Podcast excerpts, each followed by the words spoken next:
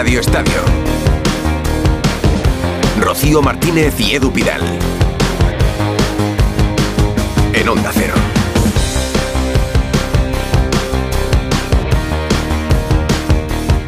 Hola, buenas noches. Muy buenas, 11 y 5, último tramo de Radio Estadio hasta la una de la madrugada, Claro, un poquito la más de la una de la madrugada. recogidita, igual en casa, ¿no? Después de un domingo, oye, con muchas Supongo, cosas. porque llega el frío y es el tiempo de estar en casa recogidito, como tú dices, con la radio y con el fútbol. Con la jornada de liga posterior a la- al parón de selecciones, al parón internacional, ha vuelto a la liga y ha vuelto por todo lo alto porque hay goles, victorias, hay baches, hay errores arbitrales, hay un poco de todo. Y hay nuevo líder de momento, ¿eh? porque a falta de lo que haga mañana el Girona, el Real Madrid se coloca líder de la liga, un punto por encima de los de Michel y le sacan ya cuatro puntos al Barça y al Atlético, que se ha puesto tercero con un partido menos. El Real Madrid, sin Vinicius, ha goleado 3-0, bueno, 0-3 al Cádiz con tres golazos.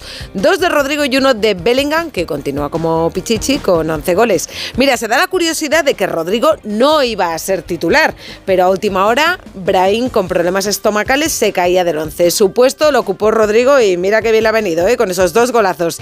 También golazo el de Bellingham, que reaparecía tras su lesión. Y ojito al partido de Lunin. Bueno, pues después de este partido nos preguntábamos si se abre el debate Lunin-Kepa cuando vuelva Kepa. Pues Carleto lo ha zanjado así. estado listo pronto. Cuando se ha lesionado Kepa, lo ha hecho muy bien. Yo creo que Kepa va, volverá por el partido contra Granada. Eh, contra Granada, si Kepa está bien, va a jugar. Vamos, que no hay debate. Y minutos para dos canteranos. El delantero Gonzalo, que debutaba en el minuto 77, y minutitos ¿eh? para Nico Paz, que ha salido Sí. en el No 87. hay, no hay debate porque Ancelotti no quiere que haya debate. Para que no se abra un debate, de hecho, ya avisa que será titular en cuanto esté bien. Ha brillado Rodrigo el día en que ha jugado en la posición de Vinicius, que no es casualidad tampoco. Ha ganado la Real Sociedad, esto es importante. Real Sociedad 2, Sevilla 1. Marcaron Sadik. Bueno, el de Barrenechea, que es una falta directa, se lo dan a Dimitrovic, porque en realidad pegan el larguero y le tocan el pie y se va para adentro el balón. Enesiri marcó para el Sevilla, que después tuvo un palo. Ojo a Diego Alonso en el Sevilla, que corre peligros, decimoquinto con 12 puntos. La Real sigue quinta con 25 puntos, pero el Sevilla acabó con 9. Primero por una expulsión de Ramos, roja directa, corregida por el VAR. En principio había visto amarilla. Y de Jesús Navas, que ha pedido disculpas en sus redes sociales después de llevarse la mano a la cara, dirigiéndose al árbitro. Expulsado Navas, expulsado Ramos, problemas para el Sevilla, victoria de la Real Sociedad, luego lo comentamos. Y un, un hat-trick del comandante Morales le ha dado a Marcelino la victoria en su estreno liguero en el submarino amarillo. Dos de ellos muy buenos goles, además también. ¿eh?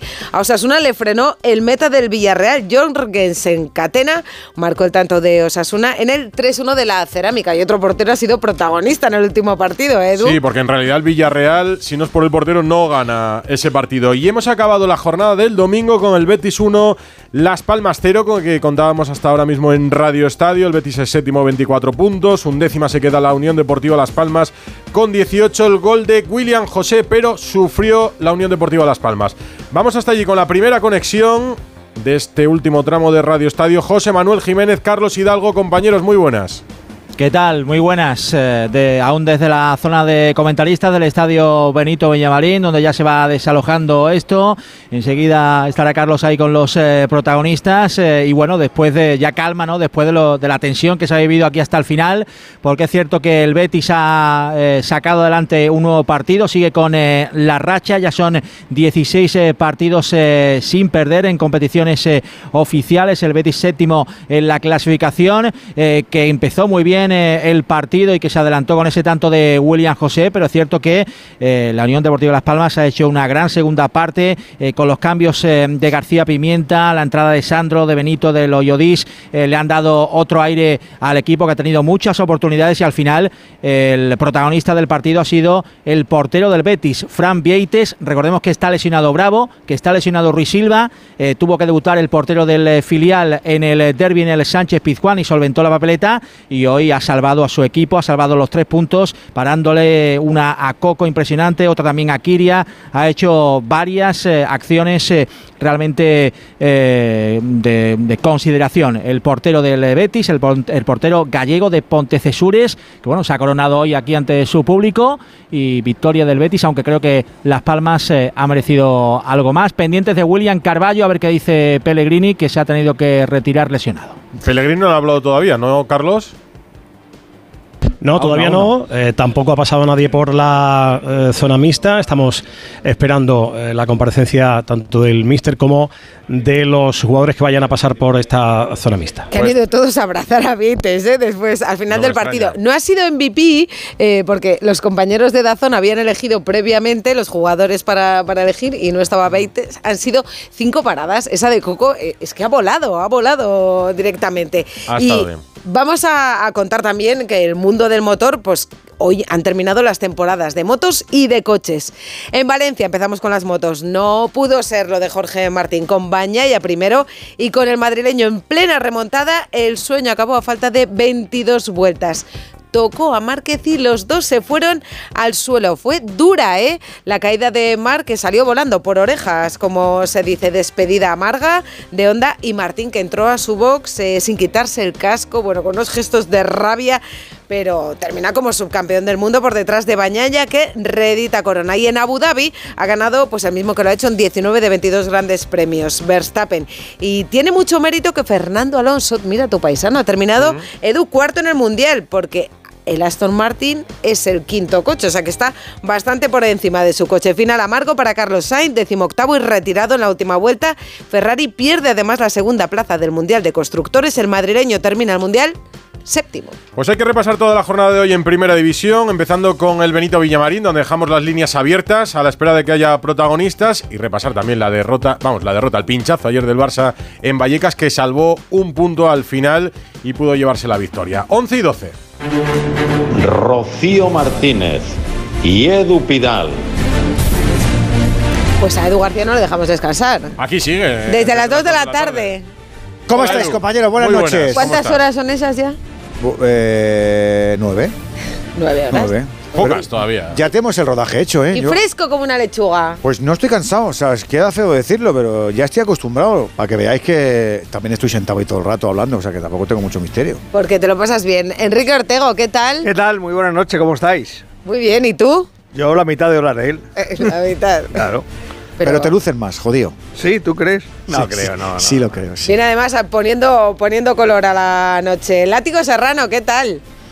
¿Qué tal? Yo a tanto no llego, ¿eh? yo soy explosivo como Vinicius. A mí ya más de media hora se, me va haciendo larga. El látigo lleva mucho tiempo ya eh, demandando la jornada laboral de unas tres horas, pero repartidas en la semana. Oye, ¿no le, ha echado de menos el Madrid hoy, látigo? No, es verdad. Rodrigo se ha puesto el traje de, Vinicius y el de cualquier superhéroe que necesitara el Madrid y ha tirado del carro. La verdad que ha sido una actuación sensacional del brasileño. Abelardo, ¿qué tal?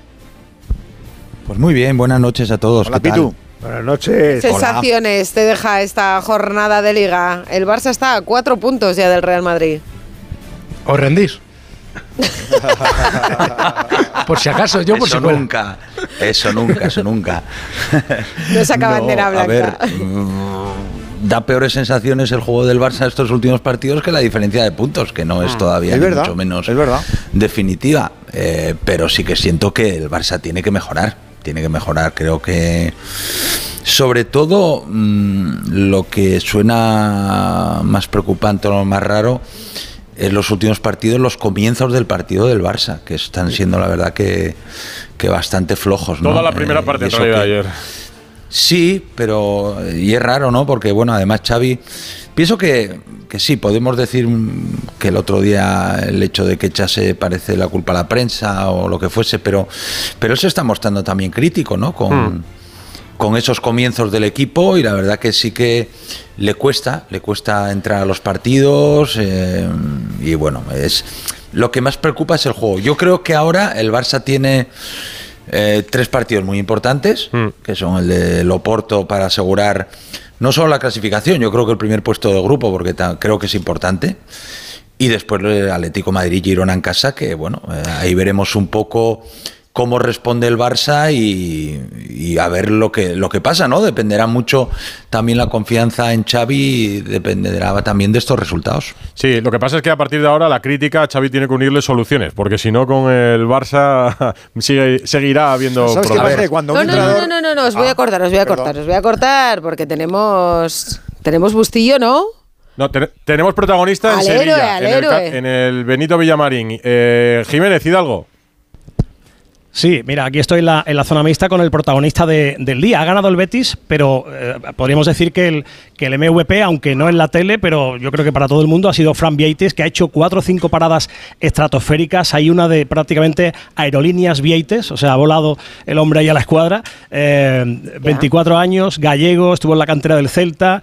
Portero con bigote, para que os hagáis una idea, por si no lo habéis visto en la, en la tele, eh, que, ya, que ya fue el otro día titular. Ah, me hace el gesto de que sí, que es por Movember, que no, no lleva bigote siempre. Pues le queda poco ya. Porque estamos en este mes, exactamente, queda poco. Eh, digo que el otro día fue titular en el derby, estuvo bien, pero es que hoy no ha estado bien, ha estado eh, colosal. Os escucha Fran Vieites en Onda Cero. Hola, portero, muy buenas.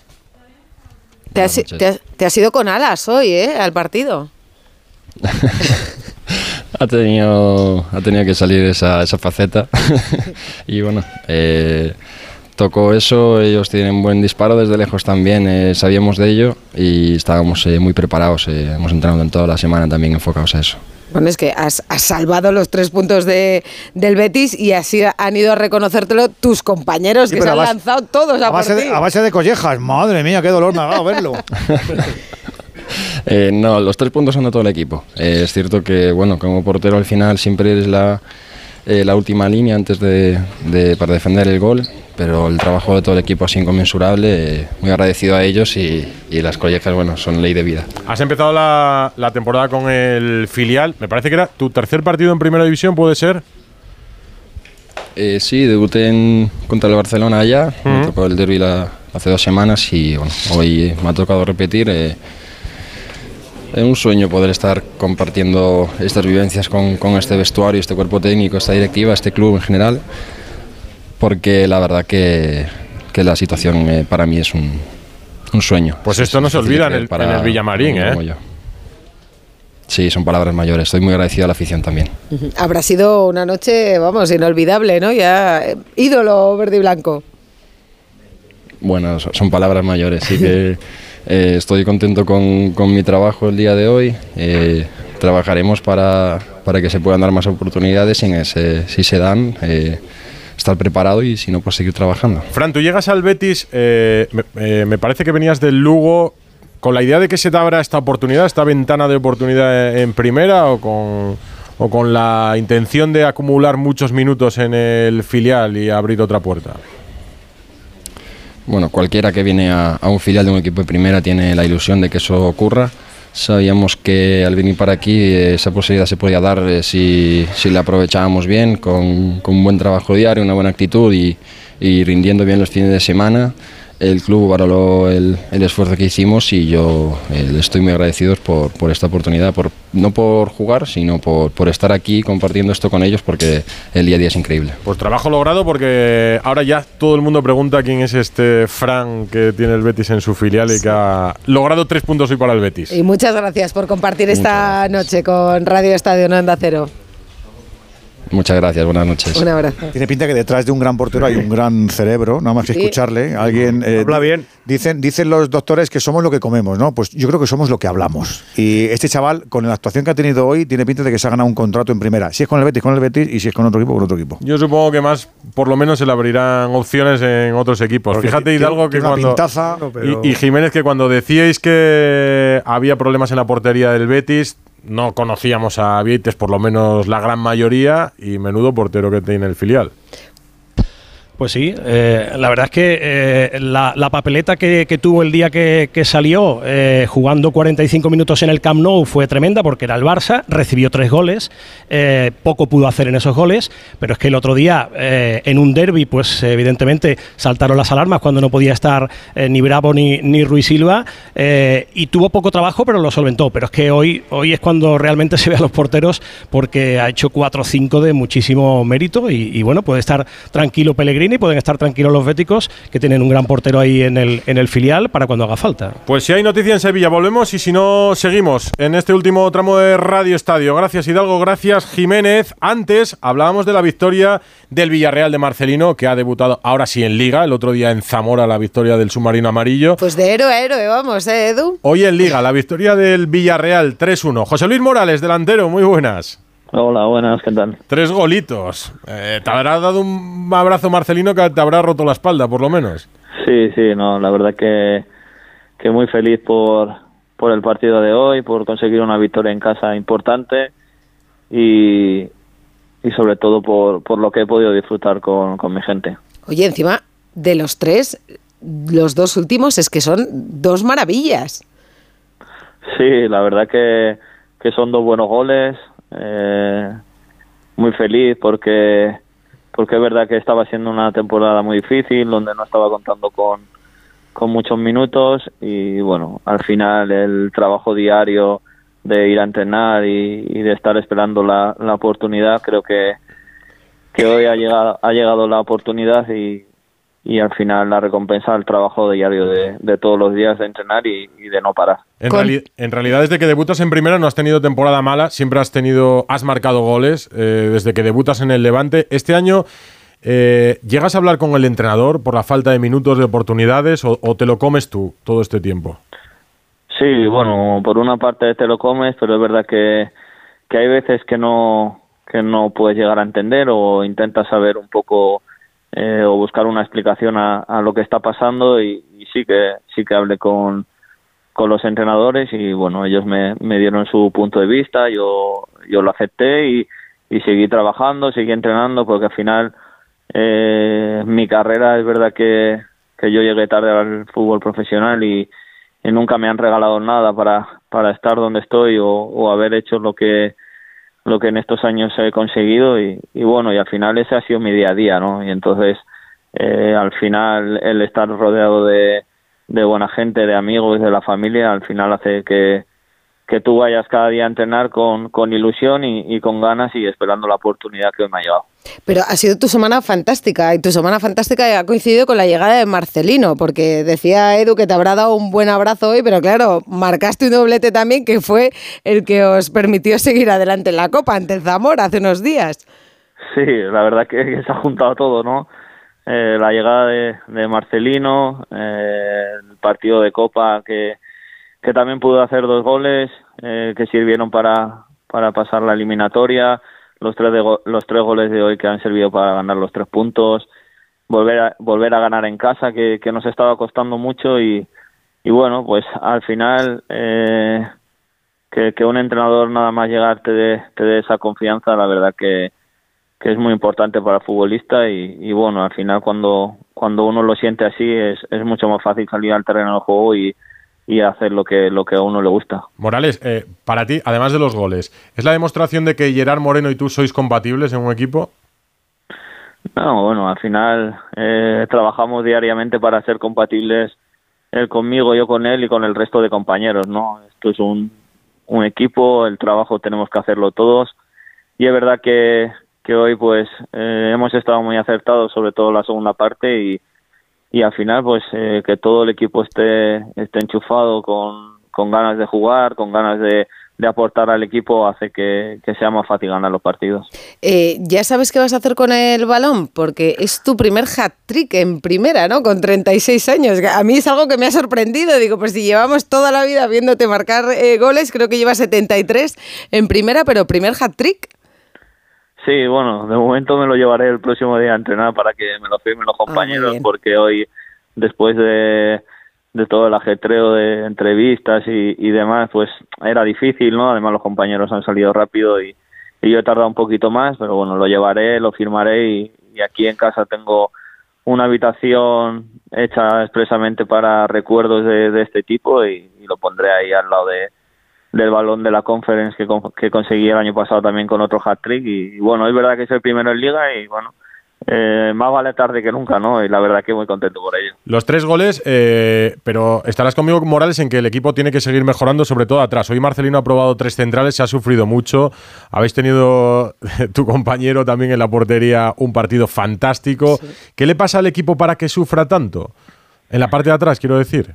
Bueno, al final es que llevamos una dinámica donde, donde estamos encajando prácticamente todos los partidos y, y al final siempre te, te entran ciertas dudas, ¿no? Además, la primera parte, eh, esas dudas han, se han visto, ¿no? Que al final Philip eh, en portería ha sido quien nos ha mantenido dentro del partido durante esa primera parte y, y bueno, creo que va un poco por, por ahí, ¿no? Que la dinámica pues no estaba siendo buena, es verdad que que cuando no tienes la confianza suficiente de, de los resultados en cuanto tienes un par de ocasiones en contra, pues es verdad que, que inconscientemente la cabeza te dice que, va a ser un partido difícil y, bueno, pues eh, poquito a poco con Marcelino llevamos dos semanas, dos semanas y media y, y estamos trabajando en ello y esperemos que próximamente podamos dejar la portería cero para que no se nos compliquen tanto los partidos.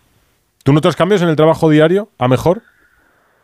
Bueno, al final cada entrenador tiene su, su manera de entrenar y es verdad que Marcelino ya, ya le conocemos todos, ¿no? Es un entrenador que, que desde el minuto uno del entrenamiento ya está metiendo intensidad, su cuerpo técnico y su preparador físico eh, desde el primer minuto está muy encima de los jugadores para que estemos muy activados, para que no bajemos eh, el pistón durante el entrenamiento y, y eso se nota luego en los partidos. Hombre, tú en esa carrera que te has pegado en el segundo, la verdad que velocidad no te falta, ¿eh? Con 36 años.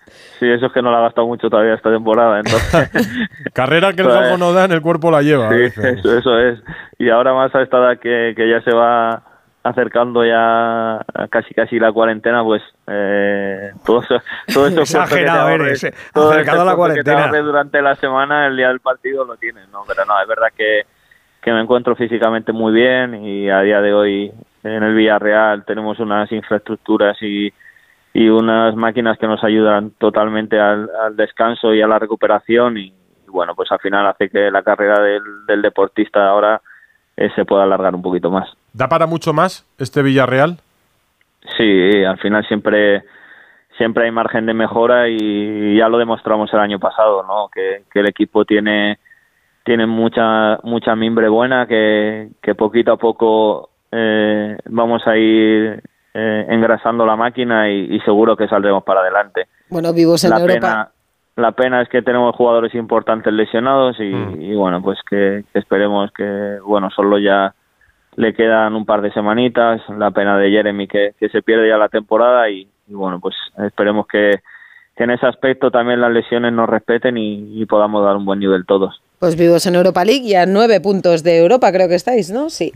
12 puntos ahora mismo. Bueno, poquito a poco. El, el jueves tenemos un partido importante también de Europa League, que, que prácticamente si lo sacamos adelante tenemos la clasificación a, a la siguiente fase y bueno, eh, pasito a pasito, que, que esto es largo y, y seguro que, que después de, de la emoción de hoy y la inyección anímica que hemos recibido con el partido de hoy, eh, iremos para adelante. Pues, comandante José Luis Morales. Eso, hay que hacer así, ¿no? ¿O cómo? Sí, sí, hacemos el saludo. El saludo al comandante Saludo. Morales. Muchas gracias, enhorabuena. Nada, muchas gracias a vosotros, un placer. Chao. Gracias, delantero. Tres goles hoy de Morales para la victoria del Villarreal. 3-1.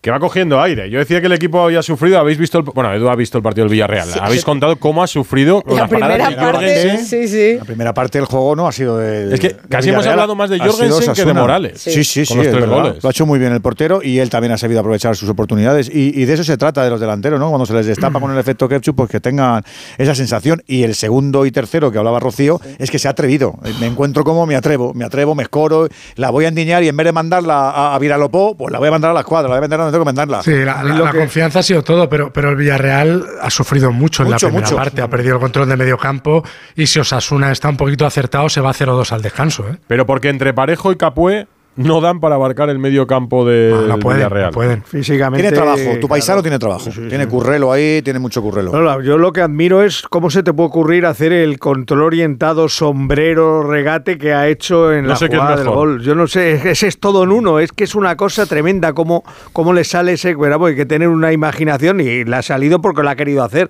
Era la forma de, de superar al rival y luego ya aguantar él conduciendo el balón y el defensa sin conducir y aguantado hasta el final para, para marcar. Te hace eso un delantero, Abelardo, y no sabes cómo reaccionar.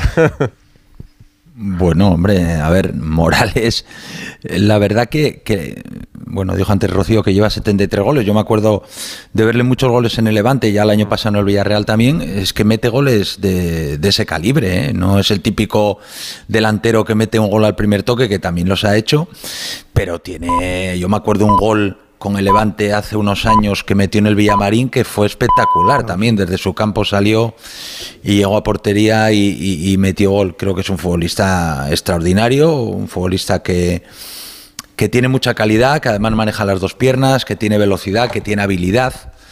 Y sí que es cierto que, que a mí me extrañaba que no tuviese más participación en, en el Villarreal hasta ahora, ¿no? Pero mira, lo Ya- que es ya la ha dicho bastante, que le ha ¿eh? dado...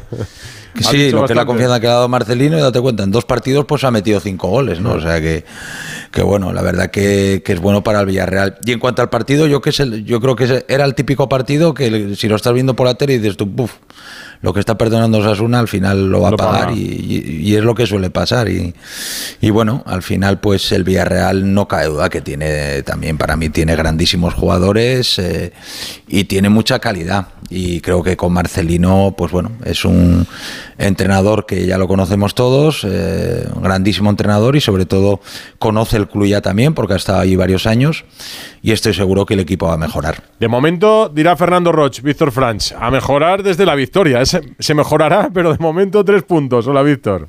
Sí, sí, ¿qué tal, Edu? Buenas noches. Sí, sí, la verdad que el equipo tiene que mejorar mucho. Lo contabais ahora, ha sufrido una barbaridad en la primera parte y es justo reconocer que Osasuna ha sido muy superior, sobre todo en los primeros 55-60 minutos de partido. Que no son pocos. Y, sí, sí, eh, casi todo el partido, hasta que ha marcado Morales. Y dos frases de Marcelino que yo creo que son claras y que es el primero que sabe la situación del equipo. Una, que imaginaba que el equipo tiene una mochila que pesaba por el mal momento, pero que hoy desde la banda se ha dado cuenta que esa mochila pesa mucho más de lo que él pensaba desde fuera, que es un equipo agarrotado, con jugadores de calidad que pierden balones incomprensibles. Y dos, que hoy no ha cambiado ninguna dinámica y que le queda al equipo, le ha dicho a la gente que tenga claro mucho por sufrir, que solo ha servido para darse cuenta por dónde va el camino que tienen que andar pero que el equipo ha reconocido que está muy lejos de estar en el momento que necesita. Abrazo, Víctor. Hasta luego. El jueves la cita para el Villarreal en la Europa League, como decía el propio Morales, si gana tiene la clasificación hecha para la Europa League, para la competición europea. El primer eh, trofeo que le dio al club, al Villarreal, y no poco contento quedó la propiedad con eso. Y, Y, hay que hablar. enseguida nos vamos a Cádiz. Ahora me invito. Venga, pues vamos a Cádiz ahora mismo. Radio Estadio. Rocío Martínez y Edu Pidal. Radio Estadio. Rocío Martínez y Edu Pidal. Buenas. Para mí el gol de la jornada ha sido sin duda alguna el de Rodrigo el segundo. Ha sido un golazo que va a ser el gol que, que va a marcar esta jornada. 608038447 arroba Radio Estadio Eneana. Es que hemos preguntado que quién ha marcado para nuestros oyentes, para los que voten el gol de la jornada. El 33% opina que ha sido Sadik el que ha marcado el gol de la jornada con la Real Sociedad. El 26% opina que uno de los goles de Rodrigo es el mejor. El 27% cree que es el de Greenwood, de los que el que marcó ayer eh, con, eh, con el Getafe. Y por último, el 14% opina que el mejor gol lo ha marcado Morales. Como siempre, en estos casos, cuando damos alternativas, pues o sea, nos has dado tú las cuatro alternativas. Cuatro alternativas he dado yo. El criterio es de Ana Rodríguez, no, de- ha sido mío no ha sido y a consenso. tiran- llegas a poner el de Garnacho, no, no gana. Sí, no, pero de la- vamos, de la mayor- Liga Española. Ya, ya, ya me Nos imagino. hemos ceñido aquí a la Liga Ya me Española imagino. y aún así me tiran de las orejas porque ¿Qué te dicen? hablan del gol de Griezmann Claro. ayer con el Atlético de Oh, Madrid también que muy también fue un golazo sí. de Claro, cabeza. fuiste al cine, lo viste No, no, no, vi perfectamente no ese gol de cabeza de. Griezmann, pero no ha entrado en el, la de Bellingham está muy bien, pero es que la pregunta es muy difícil hoy. Es, es muy difícil elegir, ¿eh? hoy, ¿no? Es que hay es muy difícil elegir hoy cuál ha Afor- sido el mejor gol. Afortunadamente. Pero eso nos encanta. Eso que tengamos un encanta. montón de goles chulos, vamos, me parece bonito. A mí el de Sadik me ha encantado. Primera, los ha habido de Sí, segunda sí, buena. sí, sí. También. Pues estamos con Edu García, Enrique Ortego, Látigo Serrano y el Pitu Abelardo en este último tramo de Radio Pues Estadio. sí, Son poca las 11 y gente, me 36. parece. Yo creo que necesitamos a alguien más, ¿no? Pues, Sí, por no ejemplo, ves- oye, Fernando Burgos y Alberto Pereiro se han quedado en Cádiz. Ah, vale, vale. Y siguen durmiendo allí, que hasta mañana no vuelven a la capital. Pues Fernando, Alberto, buenas noches.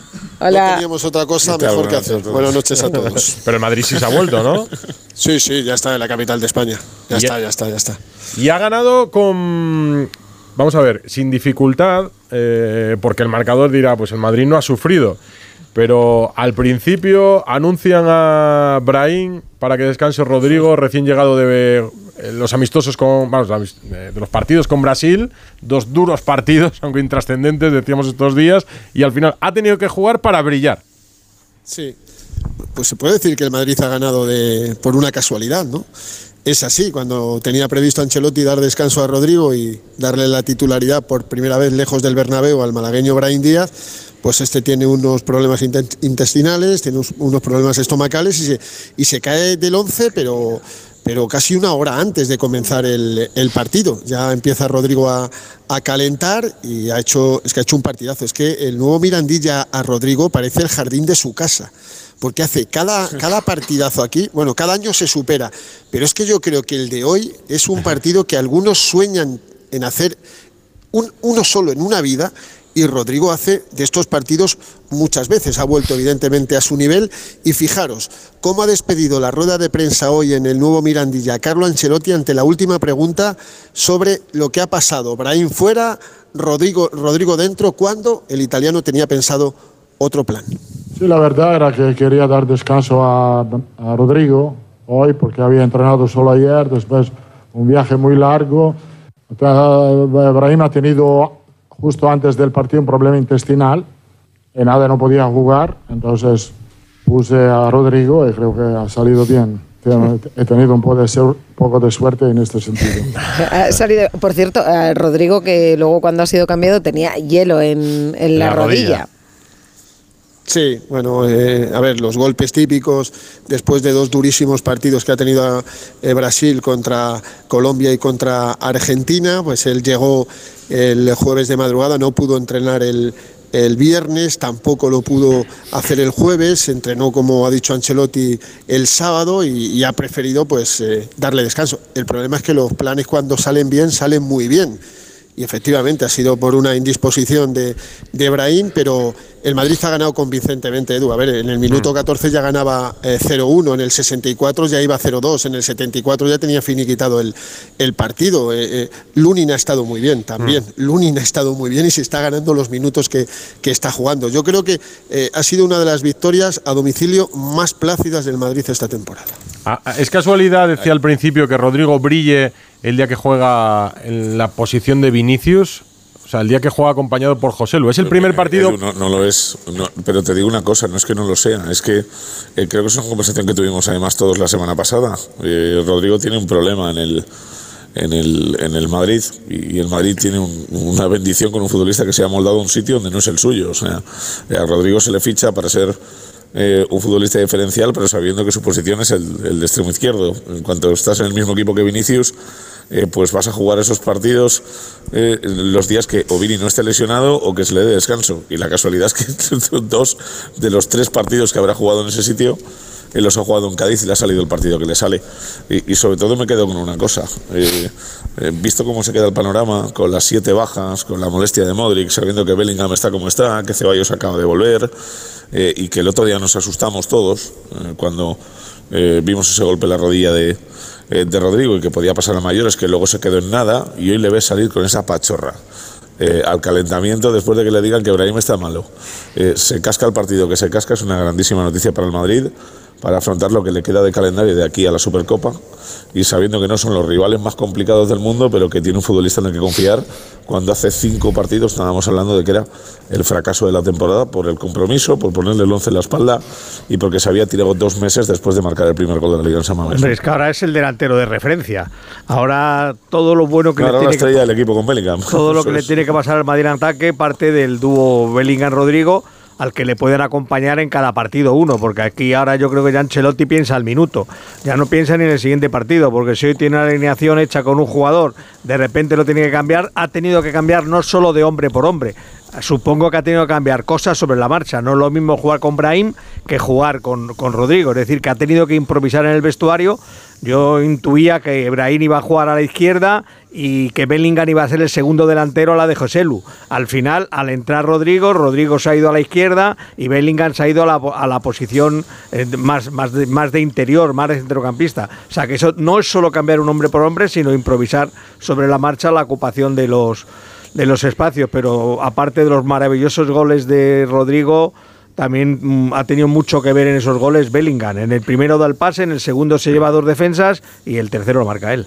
Hombre, hablábamos Es que también además, con, eh, con el eh, comandante Morales de la confianza, ¿no? Este es el tercer partido consecutivo que Rodrigo marca, que eso. me imagino que eso también cuenta. Lo mismo que yo creo que está perdiendo confianza. Ah, perdona, Miguel, está perdiendo confianza José Lu, este la está ganando, Rodrigo. Sí, pero el, el trabajo de José Lu, que hoy no estaba acertado, y la, la ocasión esa del segundo tiempo donde la tiene que meter y la deja pasar pensando que va a entrar o que están fuera de juego, o vete tú a saber qué ha pensado, eso le retrata. Pero José Lu hace un trabajo que a Rodrigo, Rodrigo eh, jugó titular en el Metropolitano, el partido que faltó Vinicius. Y no hizo absolutamente nada porque jugó como delantero. Para meter a Modric, pues Ancelotti hizo ahí el típico enjuague de meter cinco, cinco entre- Fue, fue el centrocampistas. anterior partido en el que jugaron Kroos y Modric juntos. Exacto. Y claro, primero, no es lo mismo jugar en el Metropolitano que ante el Cádiz en el nuevo Mirandilla. Obviamente hay muchísimas diferencias. Bueno, cuidado, Y látigo, luego, eh, para que hoy no te Rodrigo- para el Lunin las dos que te pare, te vas con una avería al descanso, ¿eh? Claro, no, no, si es que al descanso el partido era decía yo que era o engañoso. 0-0, claro, o 0-0, porque era un primer tiempo de 0-0, sin la genialidad de Rodrigo 0-0 y sin la genialidad de Lunin 1-0 en contra del Madrid.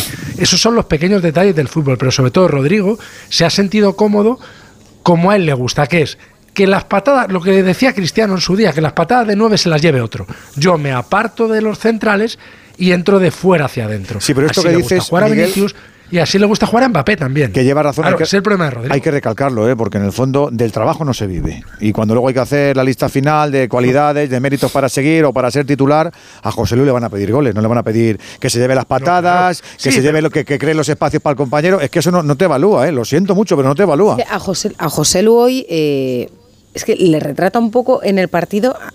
En esa jugada que estaba contando Látigo, ¿no? Donde es un balón que está de. Rodrigo y él piensa que va fuera, pero pues si va fuera, pues intenta darla, ¿no? O que están fuera, él piensa que está que están fuera de juego, pero ahí lo que denota es una falta como de voracidad, ¿no? Yo creo que se te viene a la mente cualquier eh, delantero y dices, pero Con por todo lo meto, sí, sí, sí. no por instinto, tú tienes No, un no balón cerca del, de no la línea de gol y ¿qué haces? Pasa por el balón Ah, y ya luego actúas. verás si es fuera de juego, si el balón iba fuera, adentro, se la está quitando Rodrigo, ¿qué pasa, no? No sé, yo creo que este chaval tiene mérito para estar en este equipo, creo que lo puedo hacer mejor todavía, pero que tiene que espabilar un poquito, tiene que espabilar un poquito Pero, porque nadie- nadie se le lleva las manos a la cabeza. Lu. como Claro, se quede todo el rato con podrá- ese con ese eh, papel, ese rol secundario, eh, los trenes Bien. pasan. Es que Claro, pasan. porque además el día que no está pero- pero- Vinicius, tú tienes que estar ahí, es decir, ya... Ya, pero no. Me niego, me niego a, a señalar. O sea, esta jugada. No la quiere hace el día señalar del a Bayern No, yo tampoco, eh, No, es que si el día del Bayern de Múnich la vuelve a hacer en cuartos de final de la Champions y el Madrid cae eliminado, no podemos decir, es injusto decir que el Madrid cae por culpa de José Lu. No, el Madrid cae por culpa de no haber querido fichar un delantero de los 100 que hay mejores que José Lu. José Lu hace su trabajo y no le puedes pedir más. ¿No debe hacer esa jugada que ha hecho? No, pero es que es José Lu. O sea, es que, es que- ¿qué le vas a pedir? Es que él, él llega allí y se pega con los centrales y hace lo que puede. Lo que tienes que tener es uno mejor que él, porque para eso tienes 900 millones de euros de presupuesto. No para tener a José Lu. Tú lo entrenaste, Abelardo. ¿Te está sorprendiendo este año para bien? No, para nada, para nada. A ver, José Lu es un rematador. José Lu es un rematador. Eh, ¿Qué pasa? Que evidentemente, y, y- y a ver, creo que lleva cinco goles en liga. Creo que en la selección está metiendo goles también. Y José Lu, ¿qué necesita? Necesita centros al área, evidentemente. José Lu no es un futbolista que vaya a hacer una jugada, puede hacerlo también, pero que regatea dos, no, no es Benzema. A ver, José Lu es un delantero de otras características. Yo creo que hace un gran trabajo.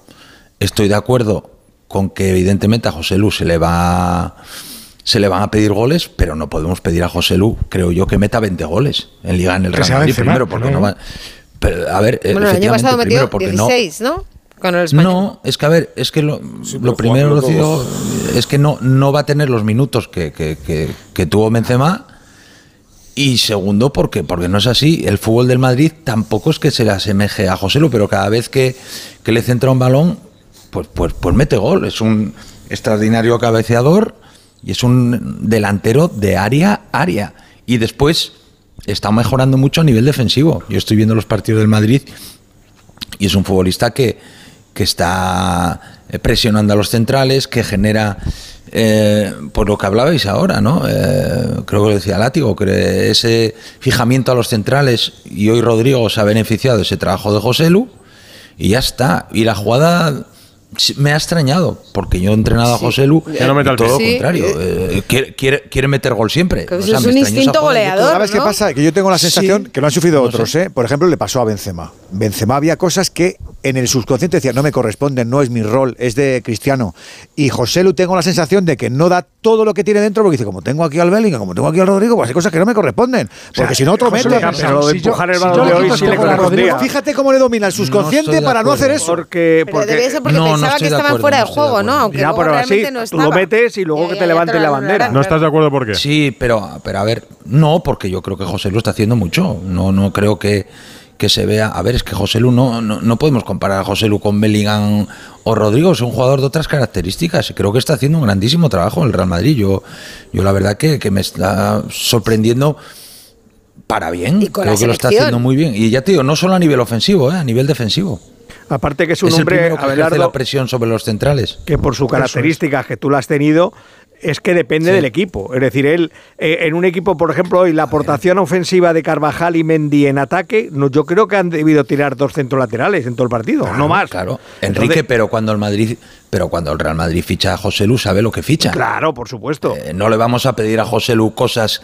José Lu es buenísimo y extraordinario en lo que sabe hacer. Igual que otros jugadores, Rudiger en lo que sabe hacer y otros jugadores con sus características. José Lu no le podemos decir que haga lo que hacía Benzema, pero sí que es mejor rematador que Benzema. Es otro delantero de otras características. Entonces, sabiendo que José Lu está en el campo, también el Madrid tiene otro recurso de decir que antes a lo mejor no tenía. Decir, hombre, llego a banda Es un nueve- y en vez de es un volver, nueve de oficio. y en vez de volver otra vez a jugar, pues voy a, pues efectivamente, Voy a voy meter un centro que, que tengo a José Lu ahí y, a- y ahora el Madrid no tiene un 9 de ese, de ese perfil, posiblemente es de Van Nistelrooy. ¿Por qué? Porque Cristiano Ronaldo, que era un rematador, era un rematador no de estar fijo en el área, sino de aparecer al área para a medida que evolucionó su carrera para rematar. Eh, el rematador puro, yo creo que Van Nistelrooy es el último que yo recuerdo en el Madrid de, de delantero de estos de, de área, porque, porque Morientes es anterior, porque incluso Hugo Sí. Sánchez, Zamorano, o sea, tipos que, que no participan en el juego solo en la definición. Ellos están para rematar.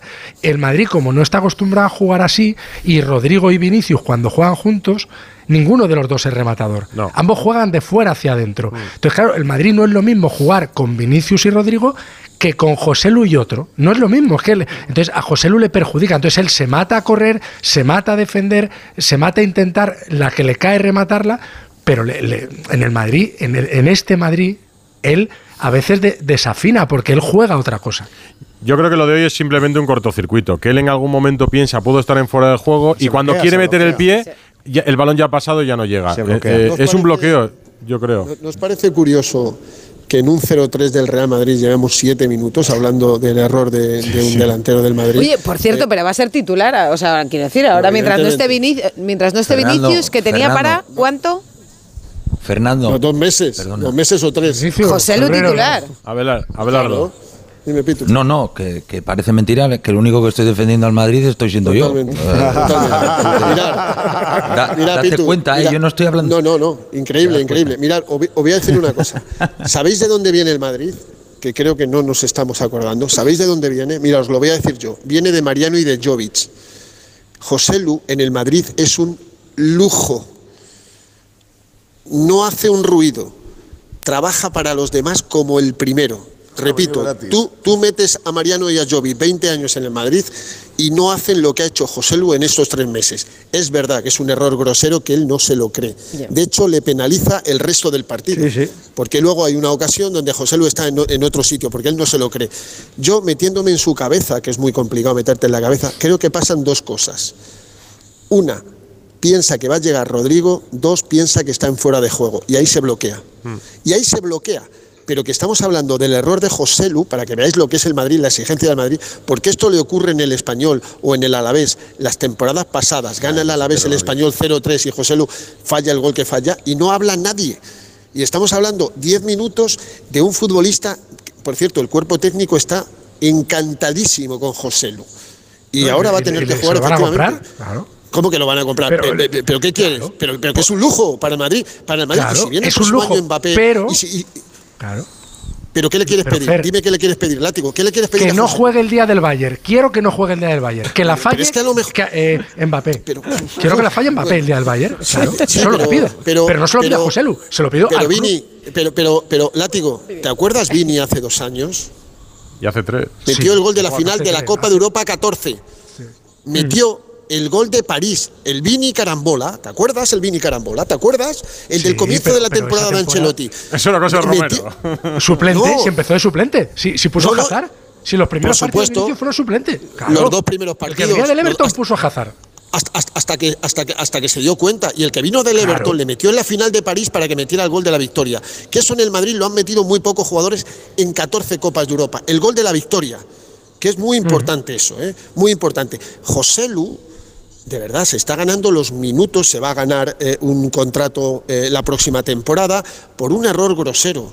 No. Y te va a seguir pues metiendo goles. Fernando no sé Burgos, si 10, yo te voy, a dar, te voy a dar toda la razón. Es que tienes toda Hombre, la razón. Hombre, menos mal. Es verdad. Tres meses después, me alegro. Tienes toda la razón. pues, yo no, creo pero, que no, pero, va en serio, tampoco, por, por recapitular. Yo no quería decir nada, pero es que lo que pasa es que estábamos comentando sí, la, trabajo, una jugada concreta que sorprende, pero, que sorprende mucho. Pero se estaba hablando un poco de la aportación, ah, claro, de la aportación de José Lu en el partido de hoy y luego ha surgido la jugada. Se nos ha entendido mal porque le hemos focalizado. El error es una cosa que pasa un poco a eso, ¿no? que, es, más, yo, por, yo, por, subrayar lo que yo estaba diciendo, yo creo que José Luis es mejor todavía de lo que hemos visto en el Madrid. Y que creo, que, él actúa de manera cohibida. Creo que también. Actúa de manera cohibida porque ve a los demás y dice, es que no, me, es mi Y el equipo no se mentaliza eh, que tiene un jugador como ese. Y el, equipo está acostumbrado a ah, jugar eh, pues ahora ya a pues Vinicius y a Rodrigo. En los años anteriores a Benzema, que Benzema eclipsaba pues, todo. Pues yo no estoy de acuerdo con vosotros. Yo creo que ni es eh, como lo que hemos visto hoy de que se bloquee por una jugada que no tiene ningún sentido, porque eso no le va a pasar más en la vida. Ya, no, eso está claro.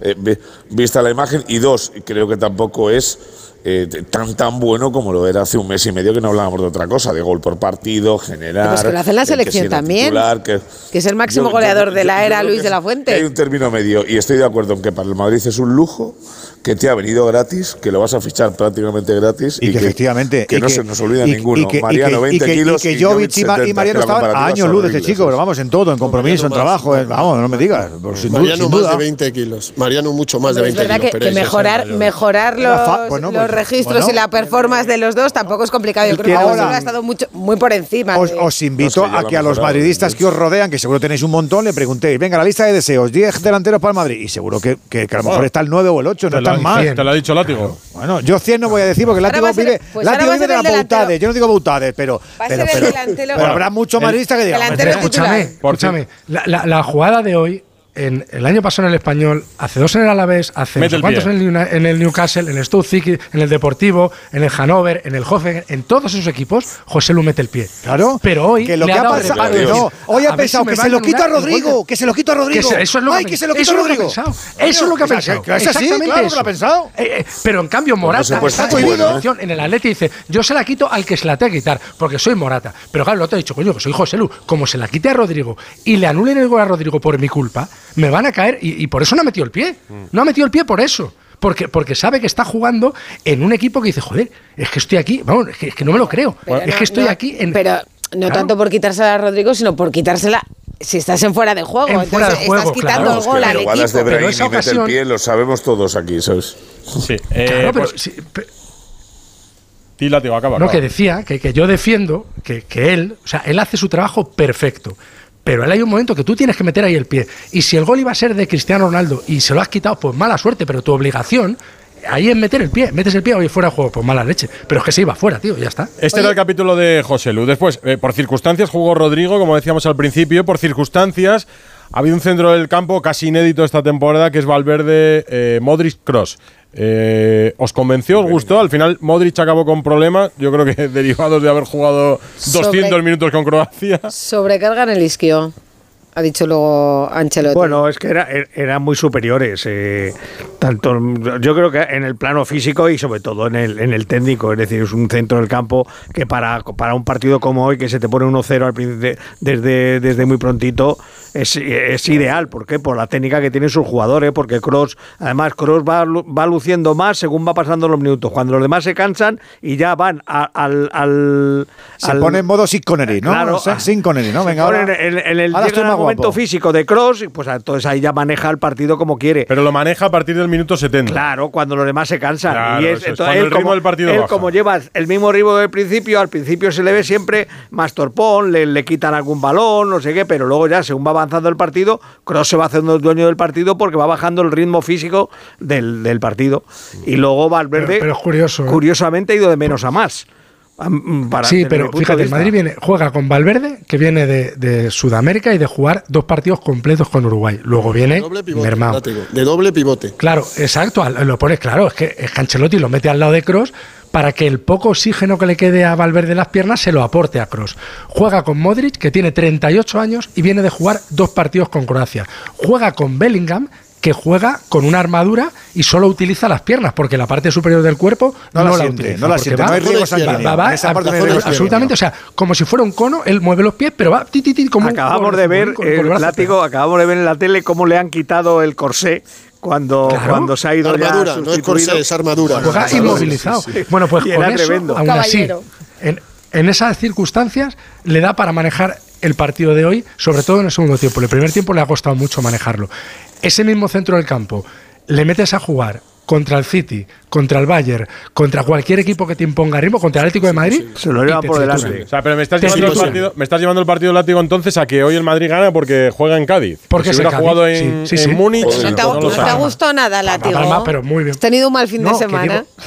No, que va, me ha gustado mucho Rodrigo y me ha gustado mucho cómo ha estado Lunin y me gusta la solvencia que han tenido Rudiger y Nacho, pero creo que hay que valorar que era el Cádiz. Ha, Si sido, no el ha sido un partido más en el calendario, ya está.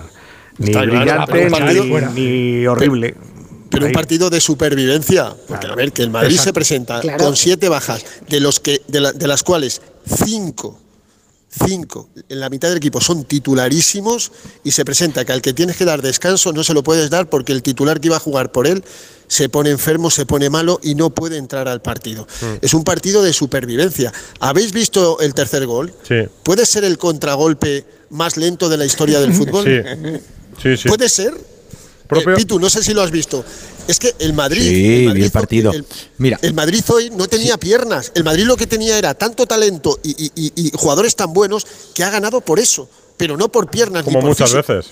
No, está claro. Además, la importancia, lo que estáis diciendo de, de- de todos esos viajes de jugadores que han jugado en la selección, como Modri también aquí en Europa, es que yo vi Ancelotti celebrar pocos goles como celebra el segundo gol de Rodrigo. Joder, No sé si lo visteis por la tele, que Sí, lo sí. celebra. Parecía, parecía hierro con en una el Mundial de efusividad Rusia, porque sabía hacía que con era- bracitos, ¿os acordáis? Y- y- y- eh, eh, No, no, pero Sabía es que era porque cerrar el sabía partido. que era un partido, porque sabía que era un partido muy difícil, que vienen jugadores de viaje, que él, que él como entrenador solo ha podido eh, preparar un día el partido eh, contra el Cádiz, no ha podido, como el Cádiz, que ha tenido además una pretemporada, creo que llevaba tres semanas sin jugar el Cádiz Mm. por ese partido apartado contra el Mallorca. Sí. Y, y- y Ancelotti solo tiene un día para preparar el partido con jugadores que vienen cansados, que tienes que meterlos otra vez en la dinámica del grupo. Y él sabía la importancia del partido. Por eso en el segundo gol dice, uff, con este 0-2 ya respiramos y lo celebra, vamos, de una manera, pero increíble. Bueno, y resolver también un poco la duda, ¿no? La tuvieron que resolver cuando fue baja Bellingham y la duda ahora es sin Vinicius. ¿Cómo responde el Madrid sin Vinicius y sin Camavinga, que son los dos que se han caído en esta convocatoria? Pues bueno, la primera respuesta es buena. Y algo bueno que nos ha dejado, no sé si le gustará el látigo, eh, canteranos. El debut de un canterano, ¿no? De, de Gonzalo, que además ha dicho que llegó con 10 años y que cumple su sueño. Le ha felicitado Arbeloa, ¿eh? Sí, bueno, es. es, eh, a ver, el Madrid tenía que echar mano. Hoy estaban en el equipo, entre los 21 convocados había 10 canteranos, 10. No se pone en valor muchas veces a la cantera del Real Madrid. Pues eh, a Gonzalo García se le caen los goles. El año pasado con el juvenil de Arbeloa hizo 40 goles en todas las competiciones. Fue el mejor juvenil de España, pero además con diferencia. Los mejores juveniles fueron los, de, los del Madrid y los del juvenil A de, de Arbeloa. Pues ha jugado unos minutos. Nosotros hemos estado hablando con algún que otro jugador del Cádiz y, lo que nos han dicho es que es un, es un futbolista que les encanta. O sea, que es un futbolista que, que Ancelotti le tiene muy en cuenta, pero claro, es que, señores, es que la delantera del Madrid están los mejores. Que puede, teni- eh, puede seguir teniendo minutos. Yo creo que va a seguir teniendo minutos Gonzalito García. 19 años. Es, eh, eh, es un hombre, pero es un niño. O sea, está haciendo sus primeras armas en un equipo como el del, el del Real Madrid. Y poco a poco, pues. eh, las bajas obligan, Ancelotti tiene que meter jugadores. También ha jugado Nico Paz su tercer Sí, partido esta pero- temporada. ¿eh? Pero poquitos Y- y- minutos, ha salido en el 87. Sí, bueno, A mí Gonzalo Sí, en me el gusta. Y 87. creo que es el típico Sí, canterano que acabará en primera pronto. O sea, en Seguro, un y en equipo el de Madrid primera. también. Y, y en el Madrid también. Pero es que hay muchos, porque- muchos delanteros de la cantera del Real Madrid que juegan eh, Ya, ya, en primera, pero, ¿no? eh, Está Borja Mayoral arriba y que marcan goles.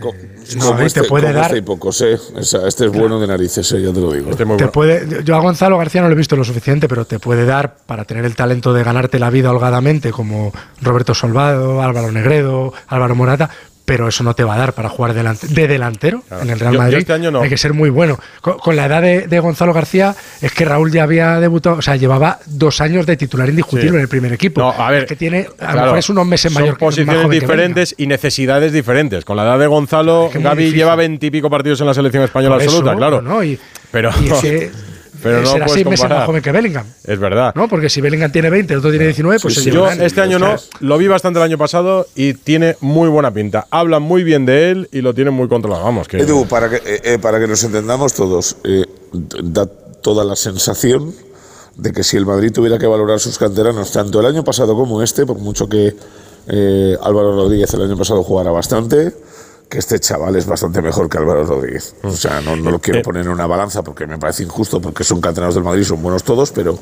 si hay que elegir los dos que han jugado hoy, eh, de los últimos años y sacando arribas de la ecuación, eh, son la joyita de la corona de Y eso que Álvaro Rodríguez, cuando salió, llamó la Sí, atención. ya, Pero, no, pero, le- pero no tiene la No, no, pero le, tuvo la suerte de que llamó la atención por los partidos que hizo, los minutos que hizo, ¿no? ¿Qué, qué ha pasado con Ancelotti en Cádiz, Fernando? Bueno, antes, eh, Ancelotti ayer dijo que Álvaro Rodríguez tiene un clon en la, en la primera plantilla, por, por eso no le Claro, sube, porque prefiere, claro. porque está eh, José Lu. Eh, ayer contamos en el radioestadio de aquí de Onda Cero Mm. que el Madrid se plantea mm, ampliar el contrato, renovar el contrato de Carlo Ancelotti.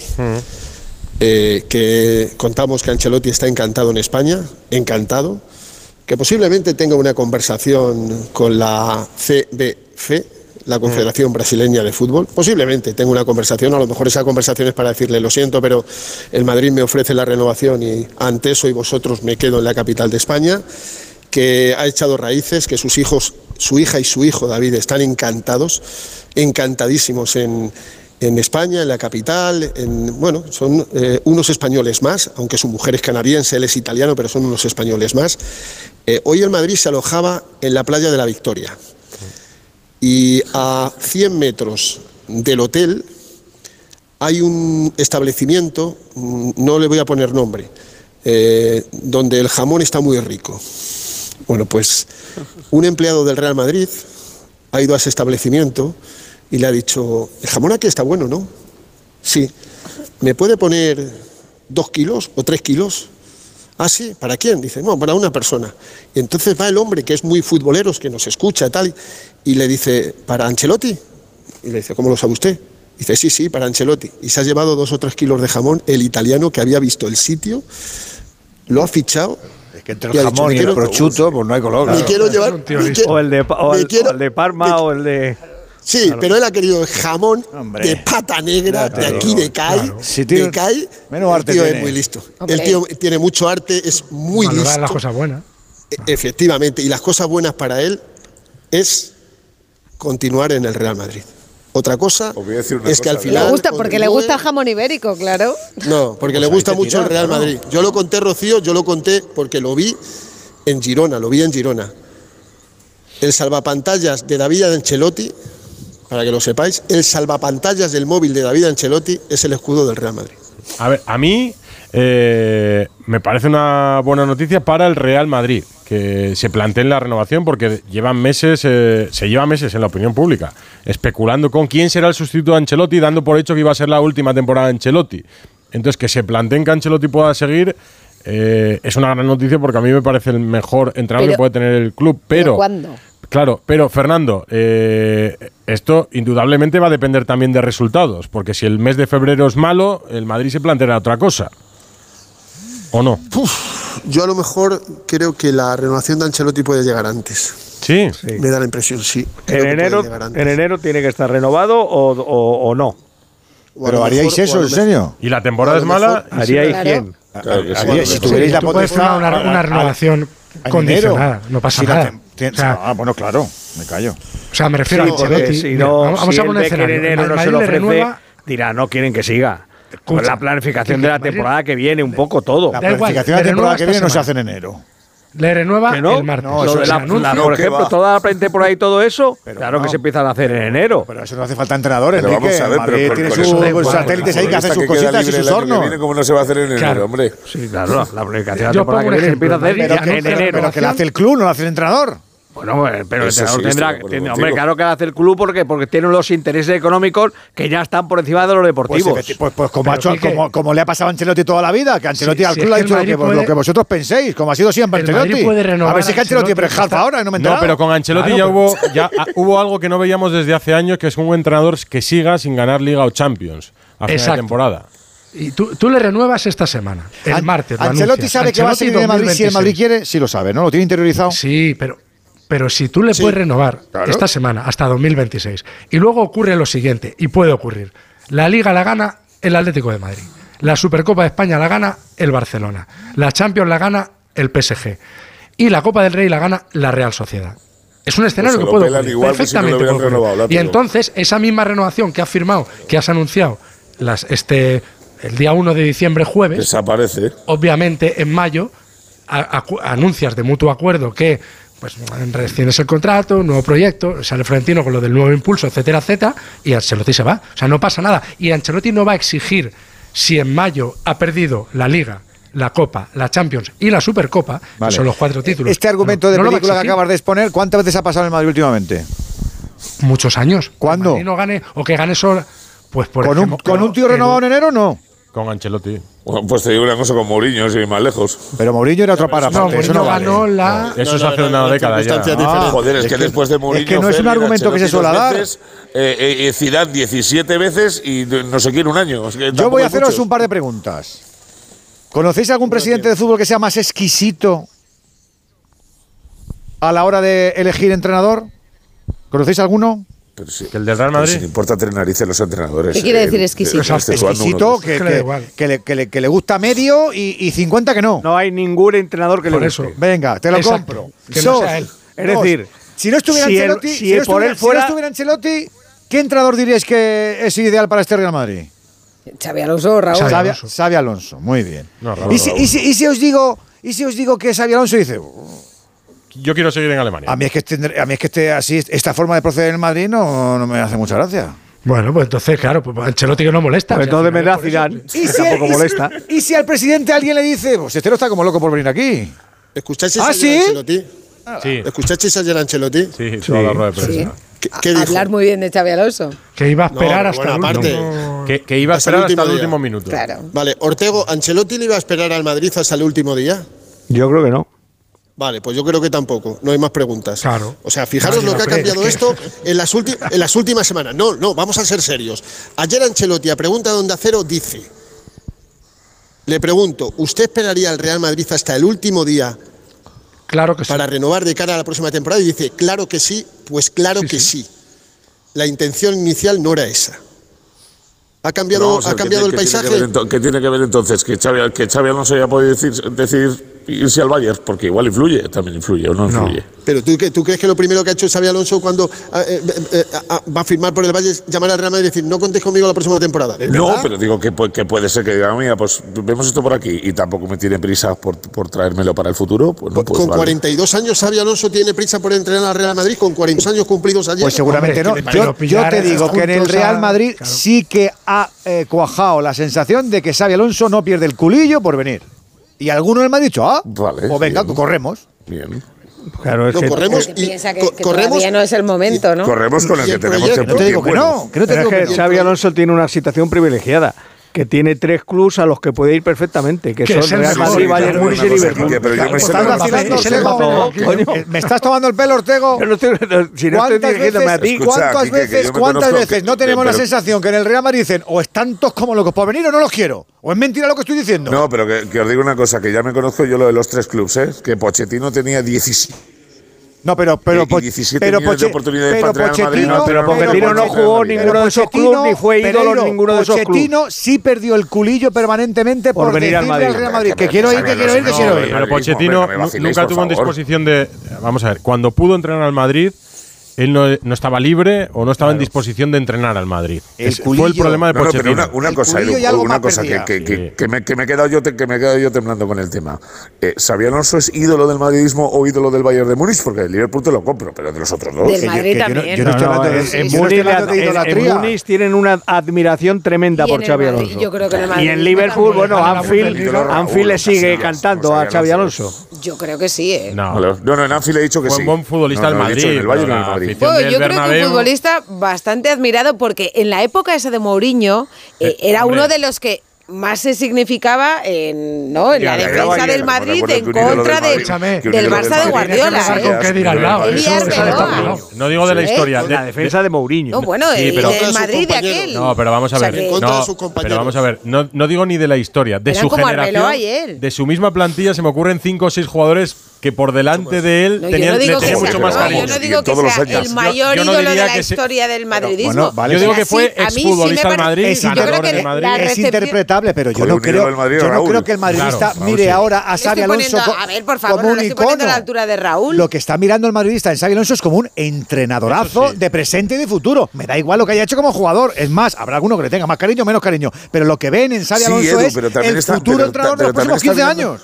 Pero también está mirando una cosa que acabas de decir tú ahora. O sea, si va a leer cada dos por tres que se va a ir al Bayern y que no sé qué, que no sé cuánto, dirá, bueno, pues muy bien. Y ya me conozco yo estas de que, no, ya iré al Madrid o ya me vendrá a buscar yo, en 2026. Yo a Xavi no le he preguntado, Pereiro, pero yo a, ¿eh? Xavi no le he preguntado. Como jugador, ¿eh? A, igual. O sea, a Xavi Alonso.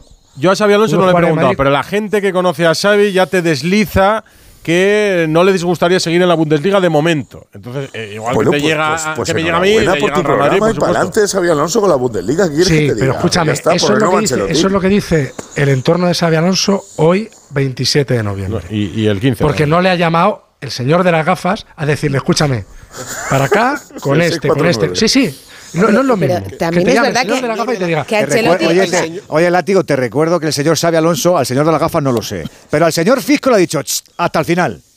Hasta, el final, hasta el final. Por, Órdago, Órdago grande, Órdago. Claro, lo ha ganado. ¿eh? Que el Xavi Alonso no se arruga fácil, ¿eh? tiene pinta. ¿eh? Yo no, no, no, también es verdad que, que, Es el de la gafa, pero, pero ojito, ¿eh? O sea, que no se nos olvide lo que ha hecho Ancelotti en el Real Madrid. Por Entonces, supuesto. Claro, yo lo que entiendo es que me parece que es una decisión bastante sensata si Ancelotti va a esperar, decir, o si Ancelotti, si tú renuevas, renuevas el contrato y luego va todo fatal, tan fatal como lo han pintado látigo, que es que no gana ni el partido de Canicas eh, no, y, no, va a poner ningún problema para marcharse, me parece bastante razonable pensar que tú quieras que continúe Chelotti. Un tío que acaba de ganar una Champions con la que no contaba nadie que este año tiene al equipo líder en la hace dos, la, noticia, bueno, y el año pasado llegó a semifinales de la Champions, ganó la noticia que cuenta Burgos ayer es que en el Real Madrid se lo están pensando. Eso significa que hace una semana no se lo pensaban igual. Claro. Hace una semana decían, bueno, pues venga. Que suena bastante razonable, o sea, claro que es razonable, pero es que hace, hace un mes era igual de razonable pensar que se acababa el proyecto y por eso hablamos de Brasil y habló él de Brasil y se dejó que él con Brasil hace un mes y medio medio, pensamos el que el proyecto Ancelotti no de la continuaba. Brasileña. Sí, sí, pero que, Que- pero que- que es razonable que que, más se ha hablado hable, de que se quede. Claro que lo es. Todo lo que pase por en enero, eh, Ancelotti no tenga una oferta del Real Madrid para seguir, todo lo que pase por eso le acerca eh, a Brasil. Lógicamente. Pues de momento ya Enero, es bastante ¿eh? que el Madrid se piense renovar a Ancelotti en No, pleno mes es de un noviembre. cambio de no actitud. es ni diciembre, con las Pero- luces pero de escuchadme Navidad una recién cosa. encendidas. Eh, Escuchadme Eh, una cosa, es que no es de una semana esto, ¿eh? Bueno, dos, o tres, o un mes. Yo, exactamente, ahí es donde voy. Yo me he enterado, o, o cualquiera se puede enterar, bueno, cualquiera no, evidentemente, eh, de que el Madrid se plantea la renovación de Carlo Ancelotti porque considera que para la continuación de este proyecto, Carlo Ancelotti es la persona más adecuada para la continuación de este proyecto que no sabemos cómo va a ir esta temporada como no sabíamos la pasada ni la anterior. Que algunos se están frotando los ojos, es que la anterior el Madrid, el Madrid ganó Liga y Champion por cuarta vez en su historia, ¿verdad? Cuarta o quinta. Cuarta vez en su historia, que es una barbaridad. Y a lo mejor el planteamiento que tenía Ancelotti hace un mes, que era ese planteamiento, espero 31 de diciembre, y si no, Pero porque el Madrid, pero porque el A Madrid es, una montaña rusa. ¿Quién le iba a decir a Ancelotti después de su primera etapa que iba a volver a entrar al Real Madrid? No lo pensaría él ni vamos. Pero, ni- y, y- y el propio Ancelotti hace un mes y medio, dos meses pensaba decir que yo me voy, que yo de aquí me voy a ir, que aquí no me quieren, te lo digo yo, que no me Pues renovas. Ancelotti ¿o no? debería, empezar a, debería empezar a aprender y a entender que el Madrid le sigue llamando. Por algo será, ¿eh? De momento, la próxima cita de Ancelotti no será con la T4, sino con el Nápoles, entre semana y en la Champions. Y lo vamos a contar aquí en Radio Estadio. Volver bien y despacio si volvéis en coche de Cádiz mañana, No, no, no, Pereiro. cada, cada- Despacio, cada uno por, seguro, cada, uno por su, cada uno por su lado, no nos mezclemos. Oh, qué bueno, qué bueno. Así funcionan los matrimonios, ¿eh? Burgos. Así funcionan los matrimonios, ¿eh? Pues con cuidado. Abrazo para los dos. Estamos muy tontos Igualmente. últimamente. Chao, chao. Seguimos. Ha habido un Real Sociedad Sevilla que deja a Diego Alonso la cuerda floja. Radio Estadio. Rocío Martínez y Edu Pidal.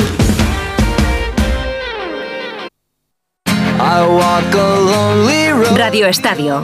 Rocío Martínez y Edu Pidal.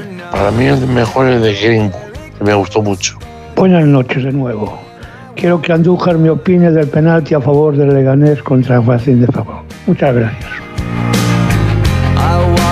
608038447 arroba Radio Estadio N. Ana, ¿qué dice la gente? Ha habido vuelco en la clasificación. Ah. ¿Quién para ti ha marcado el gol de la jornada? El 35% opina que Rodrigo ha marcado el gol de la jornada, el 30% Sadik, el 23% Greenwood y el 13% Morales. Y también estamos preguntando, lo acabamos de poner, todavía hay poquitos votos, eh, si renovarías ya a Ancelotti.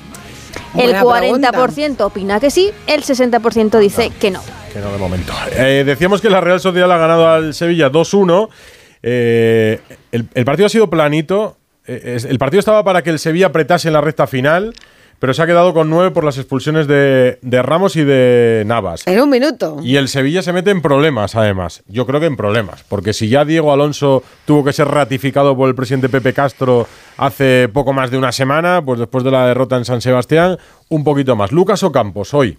Es que es, es muy relativo porque los árbitros y la liga permiten decirle muchas cosas a, otros equipos con más jerarquía, pero a nosotros siempre es roja, siempre hay un pero. Yo no estoy diciendo que no le saque roja, aquí digo que sea justo con todo el mundo. Si vamos a ser justo con uno, que seamos justo con todo cuando hay expulsiones y por las cosas que decirle a, los- a los árbitros, nada más. No sé, no tengo la menor idea, seguramente lo explicará él.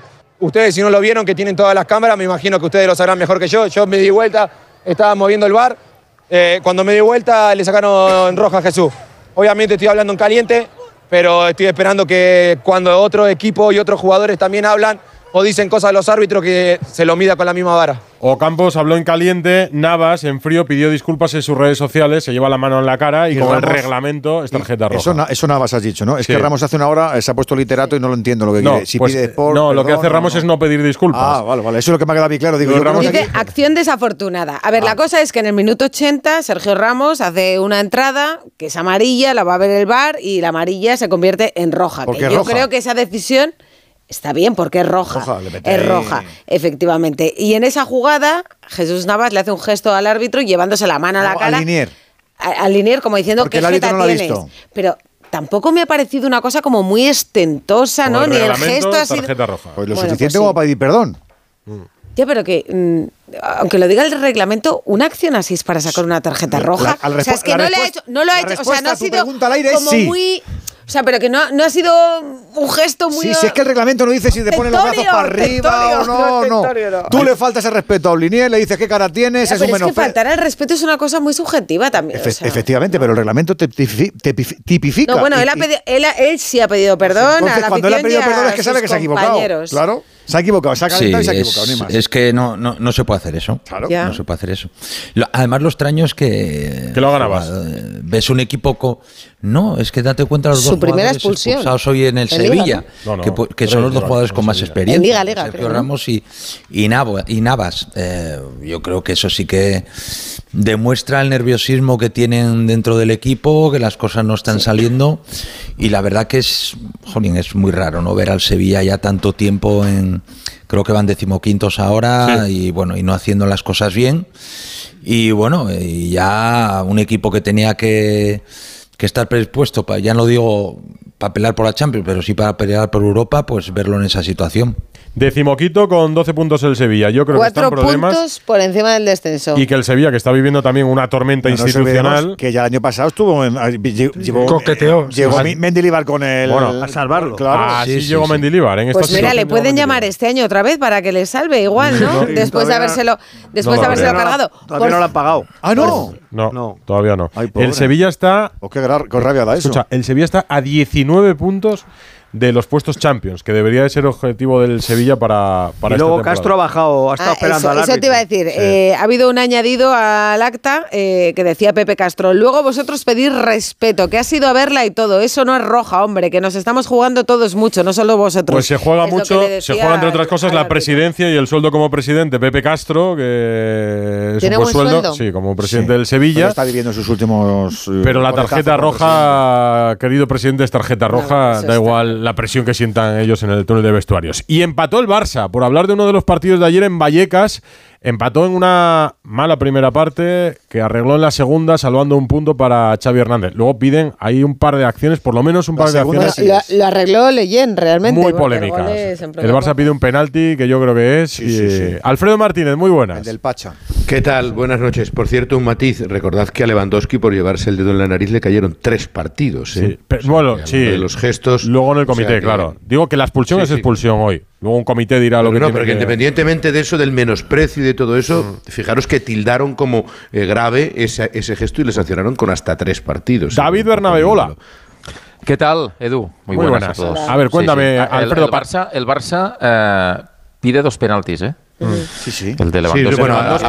Y, el de Rafinha. Y, una posición dudosa en el gol, en el, gol de... Yo ahí lo veo menos, eh, pero bueno. Lo graba un aficionado, pero se ha comprobado que el balón estaba en juego. En ese momento, eh, por tanto. Sí, no, no, no, no hace falta que lo grabe un aficionado. Los que estábamos en el campo lo vimos porque fue flagrante que se estaba jugando en medio campo y que le hace una entrada de karateca. Mm. Eh, a mí ayer le, le, mandé un mensaje a Edu García regañándome, digo todo, regañándome. Sí, porque no habíamos incidido mucho en la polémica. Eh, perdona, ¿eh? Pero eh, a mí.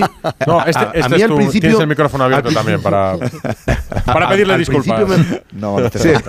Él sabe, Él sabe que lo hago con cariño. Pero, pero fijaros que a, mí em, primero me había parecido más penalti el de Rafinha y luego viéndolo es mucho más caro el de Leyen. O sea, es que no entiendo cómo un futbolista que le agarra y le tira al suelo no pitan ese penalti. Es como que le da la vuelta, ¿no? ¿no? Así. Sí, lo sí, sí, que tiene que pisotearle, que zapatearle en el suelo. Cae como un saco, Lewandowski creo, y creo que se ve una imagen donde el árbitro les llama la atención a los dos. Sí, sí, después. Les llama después, la atención es para el balón. Alguien le ha dicho algo que ha sucedido algo. Eso es dentro del área? No hay que llamar la atención. En lugar de arbitrar. En el mismo punto de penalti. En el mismo punto, en el centro.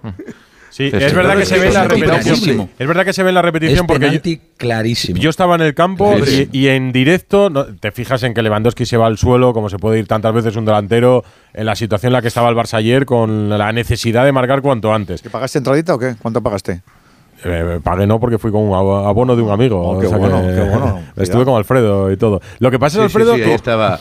Que, buena localidad. Hay, que dejar, hay que dejar ahí los euros. Lo que pasa, Alfredo. Es que yo, yo, yo, decía que toda la polémica, eh, yo creo que queda ensombrecida, no voluntariamente, por la mala, otra vez mala primera parte del Barça. Mal partido en general, sí, pero mala primera parte. Claro, pero por eso, Edu, no, confundamos las cosas. Es mm. verdad que no debe tapar, no debe tapar, pero bueno, ya vas sumando, vas sumando. Y, al final eh, son pequeños detalles que van marcando, que dices, eh, oye, ¿por qué el bar ya no ¿De cuánto te sale la suma? Que no has dicho, va sumando, ¿de cuánto te sale la suma? A ver.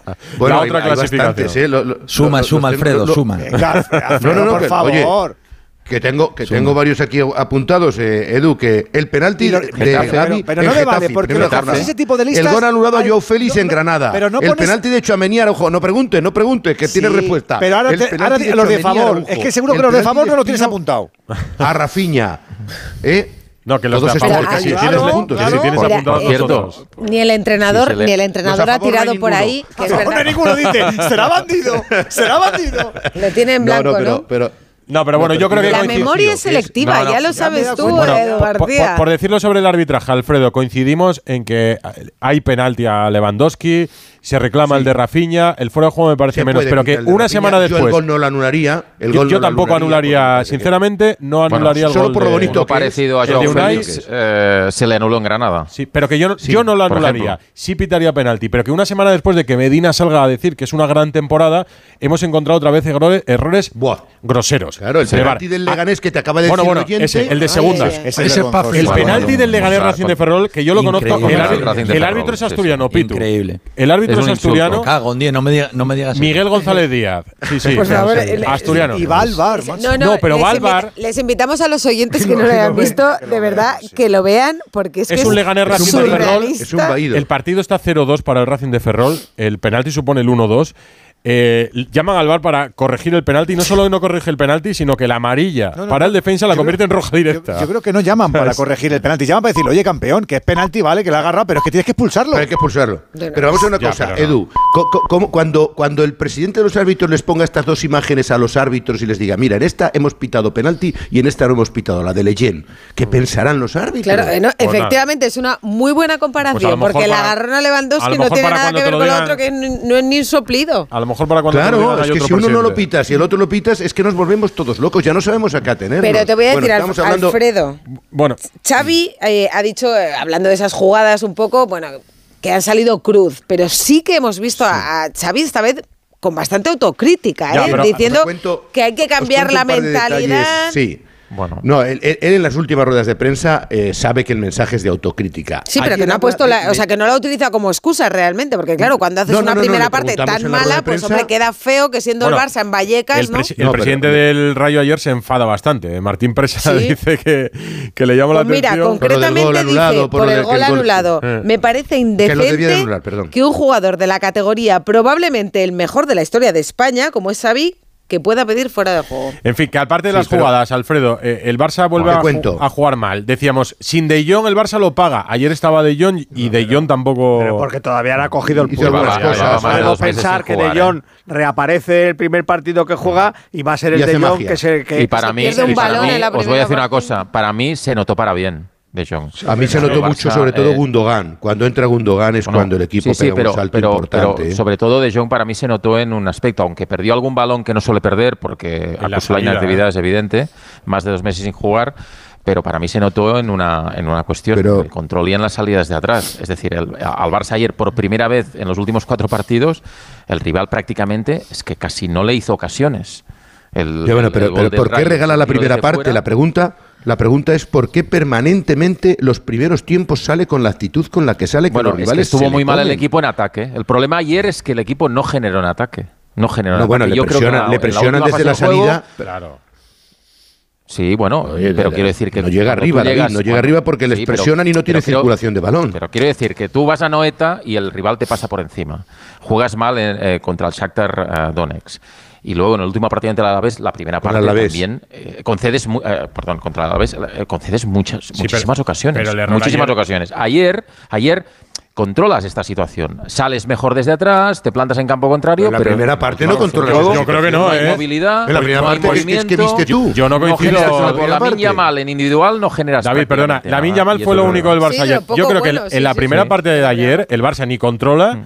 Ni Nada. domina el medio campo, Ni sale, ni sale bien ni con la sale el pelota. balón. De hecho, De Jong y, y Romeo pierden varios balones en la salida que le da ocasiones Bueno, de acercamientos. lo de es un hay un par de pérdidas que De Jong no suele cometer. Joder, un par, ¿te parecen Oriol pocas Romeu en la vuelve a estar Y otro mal. par de Romeu. Y otra Vu- parte vuelve a Romeu. estar mal Uriol Romeu. Yo creo que Uriol Romeu está en un bache, casi casi diría que personal y anímico. Chirría, el chaval creo la baja de Frenkie le ha hecho mucho De daño porque empezó bien la temporada y de ahora no se reconoce. Sí, sí, totalmente. Es un tema mental que yo creo que se mira al espejo y debe pensar que es peor jugador de lo que es. Eh, Sí, ha hecho mucho daño yo la, creo- la baja de Jong. yo creo que el pero, Barça- pero lo que el digo, lo Barça, que digo es que el Barça tuvo más control que en otros partidos. Lo que ocurre es que en la primera parte, en En la segunda parte, en la primera nada. es, es un equipo plano. Es un equipo Pito. plano. No genera nada. Sí, pero No yo creo, a ver David, yo creo que, que tiene más control lo que dice Alfredo. En el segundo tiempo yo creo también porque el Rayos le deja tener el control, ¿eh? Porque se. No, y se cansa también, ¿eh? Y se cansa también, Claro, ¿eh? se Claro, Se cansa también. A ver, yo creo que el Barça tiene un problema de circulación de balón rápida. Porque mm, el balón, sí, cuando le llega a los extremos, los extremos no reciben ese balón para hacer un uno contra uno. Ya los equipos rivales les da tiempo a hacer la ayuda por parte de su otro central o por parte de- del pivote. Entonces el Barça le cuesta muchísimo. Y después, ya a mí me sorprende una cosa. Eh, creo que Lewandowski eh, es un delantero. Estábamos hablando antes de José Lu. A ver, es- un delantero también, evidentemente, un rematador y le centra muy poco. Y cada vez que le centran, mete goles, como el otro día metió en un centro de Cundé contra Alavés, que es un golazo. Y no aprovecha sus cualidades. Y sí, pero, pero perdona, Pitu, efectivamente. hay que decir una Y- cosa sí. con- en voz alta ya, ¿eh? O sea, Lewandowski está muy mal.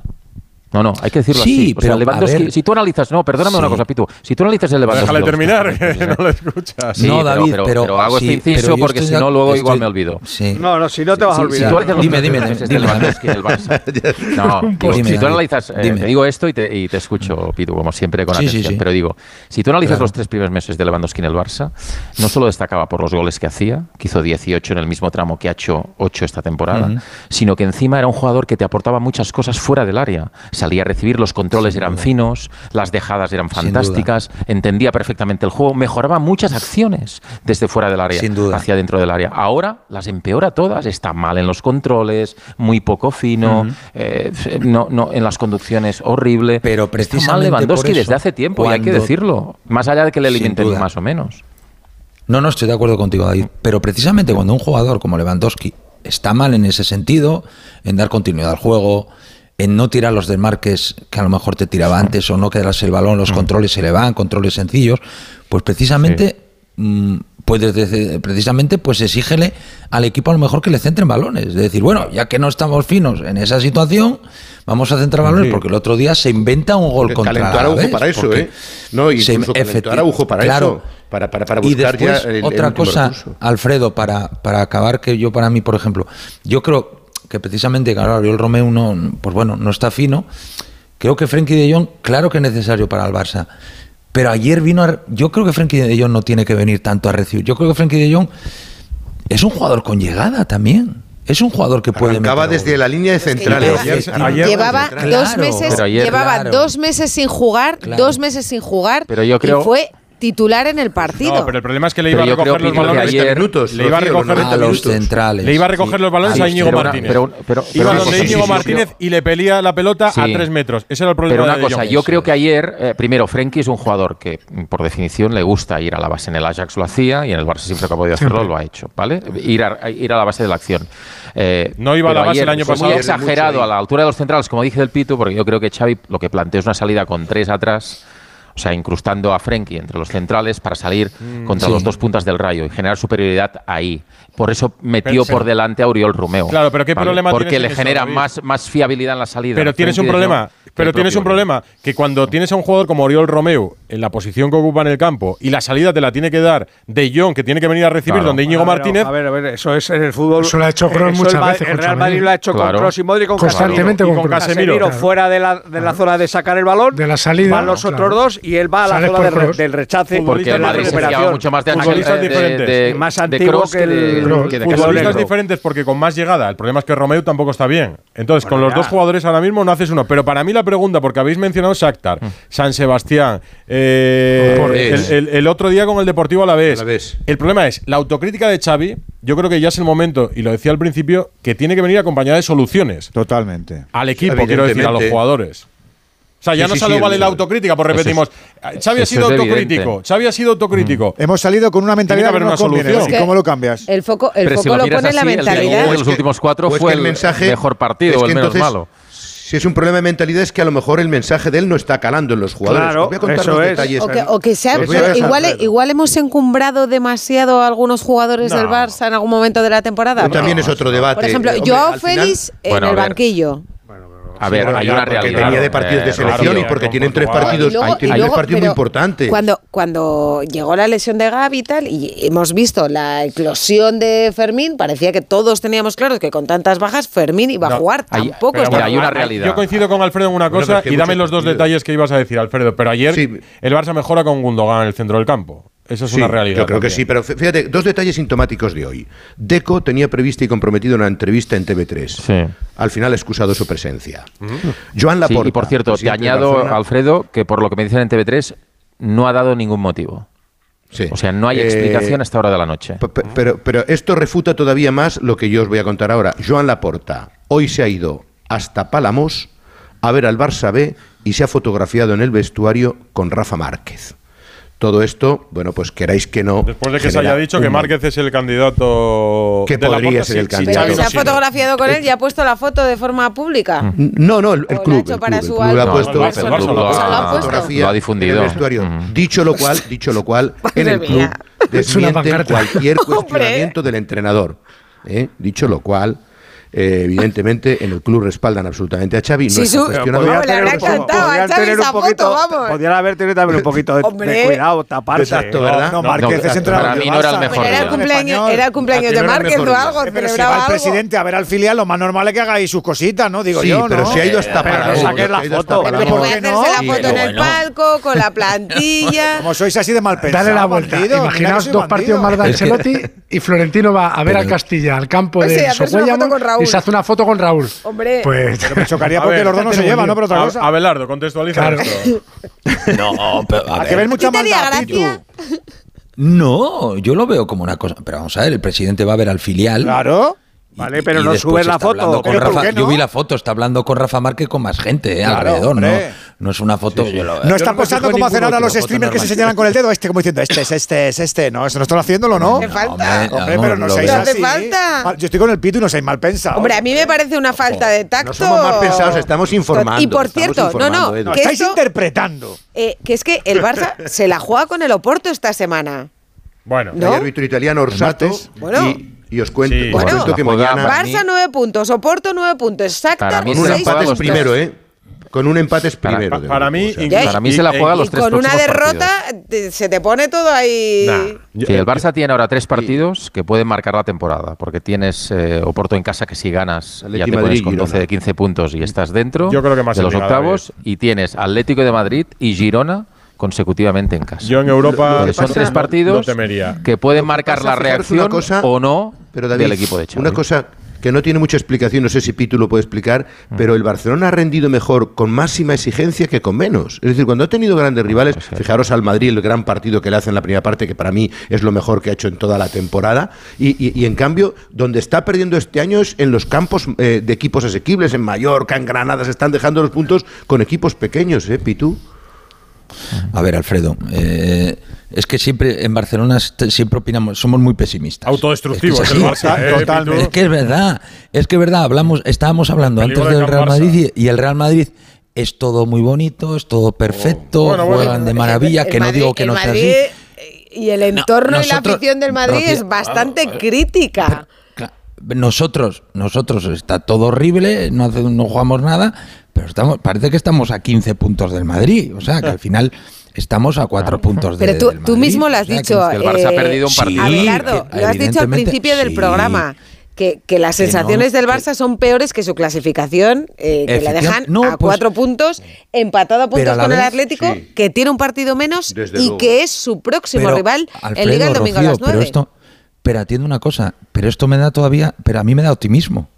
Te lo digo de verdad, porque claro. las sensaciones están siendo buenas y estamos ahí. O es que el Barça está ahí. Yo creo que el Barça, a ver, yo creo que tiene buena, tiene buenos jugadores. Creo que ahora, por lo que sea, está pasando un mache de juego. Pero eh, yo creo que este, por ejemplo, estos partidos al Barça, yo creo que le van a venir bien. O sea, ¿tú crees yo que creo que el Barça prefiere más. Hombre, pues el Atleti, llega, llega fuerte. Yo creo que, que el Atleti además es candidato, ¿no? ¿Tú, tú crees que, la porta, que la no duda de Xavi por este mes? Bueno, esto es lo que transmite públicamente. ¿Y, ¿Pero creéis que duda o que no? Eh, a ver, hay una cosa que es evidente. Es decir, Laporta cuando firma Xavi no es al 100% su hombre, porque si no lo hubiera fichado en verano y no hubiera arrastrado a Kuman, como lo arrastró. Jolín David, pues yo no entiendo que le firme. Te lo digo de verdad. No, yo no, es que no, no, no, entiendo que pero lo yo, no, no, pero no, no, pero, pero es que hay, hay, hay, pruebas, no, no, hay pruebas fehacientes, incluso en algún off the record, eh, mm, que antes sí, de ficharle, record, eh, cuando se tenía que decir o no si se echaba Kuman o no. Eh. Off y on. No, no, no, pero que esto, esto lo sí, conoce Alfredo. de récord llegaba a decir que, que, que, que Xavi era un buen entrenador, que, pero que, estaba no verde, menos, que no tenía experiencia. Menos, y esto me lo dejó a mí en rueda de prensa. Que la pero es que esto me lo dejó a mí en rueda de prensa. que es un gran chavista, como todo el mundo sabe, que ha venido solamente para respaldar no, a Xavi. Pero los malos no, no, no, pero, esto ya es después. Pero en su momento, cuando le firma, y además a mí me lo dijo en una rueda de prensa, que yo le pregunté por qué, por qué no hacían el paso con Xavi y tal.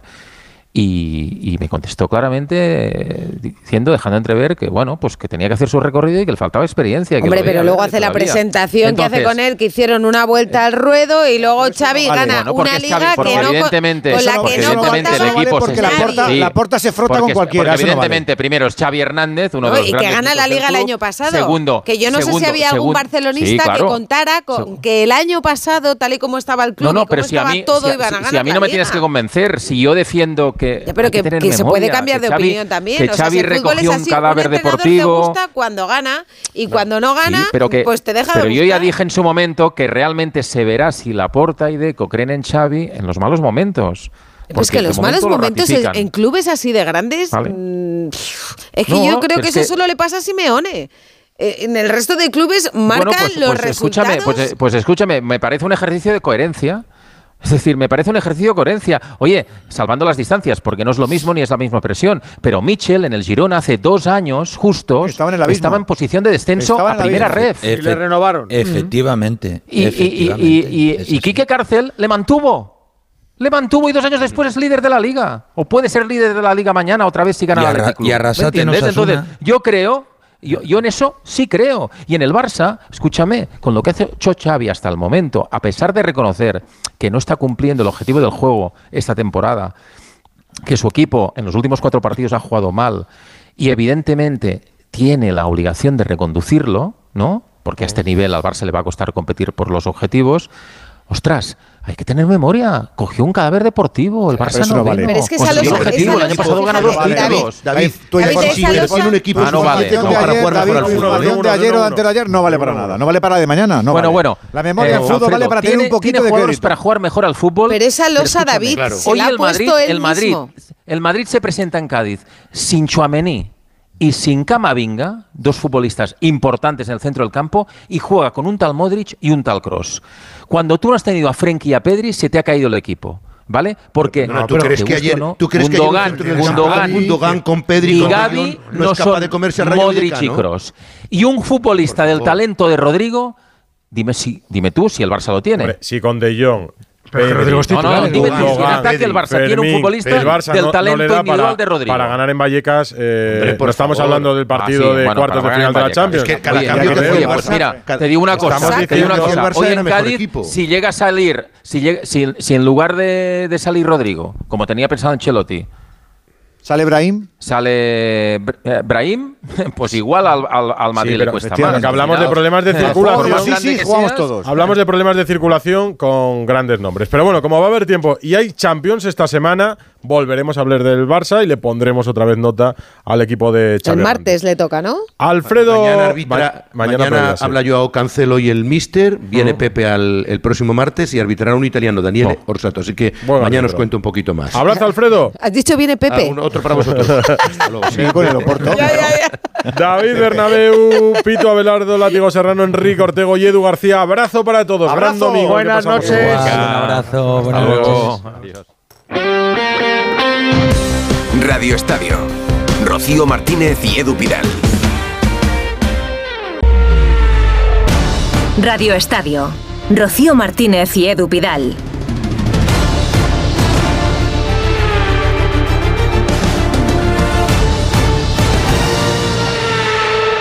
Fernando Alonso ha terminado cuarto el Mundial de Fórmula 1 que ha acabado este fin de semana y a mí me parece Meritazo. sí, un gran año del asturiano. Hubo un año ya de 33, a ver si el año que viene empezamos más calmados con el Bueno. numerito, pero, pero bueno.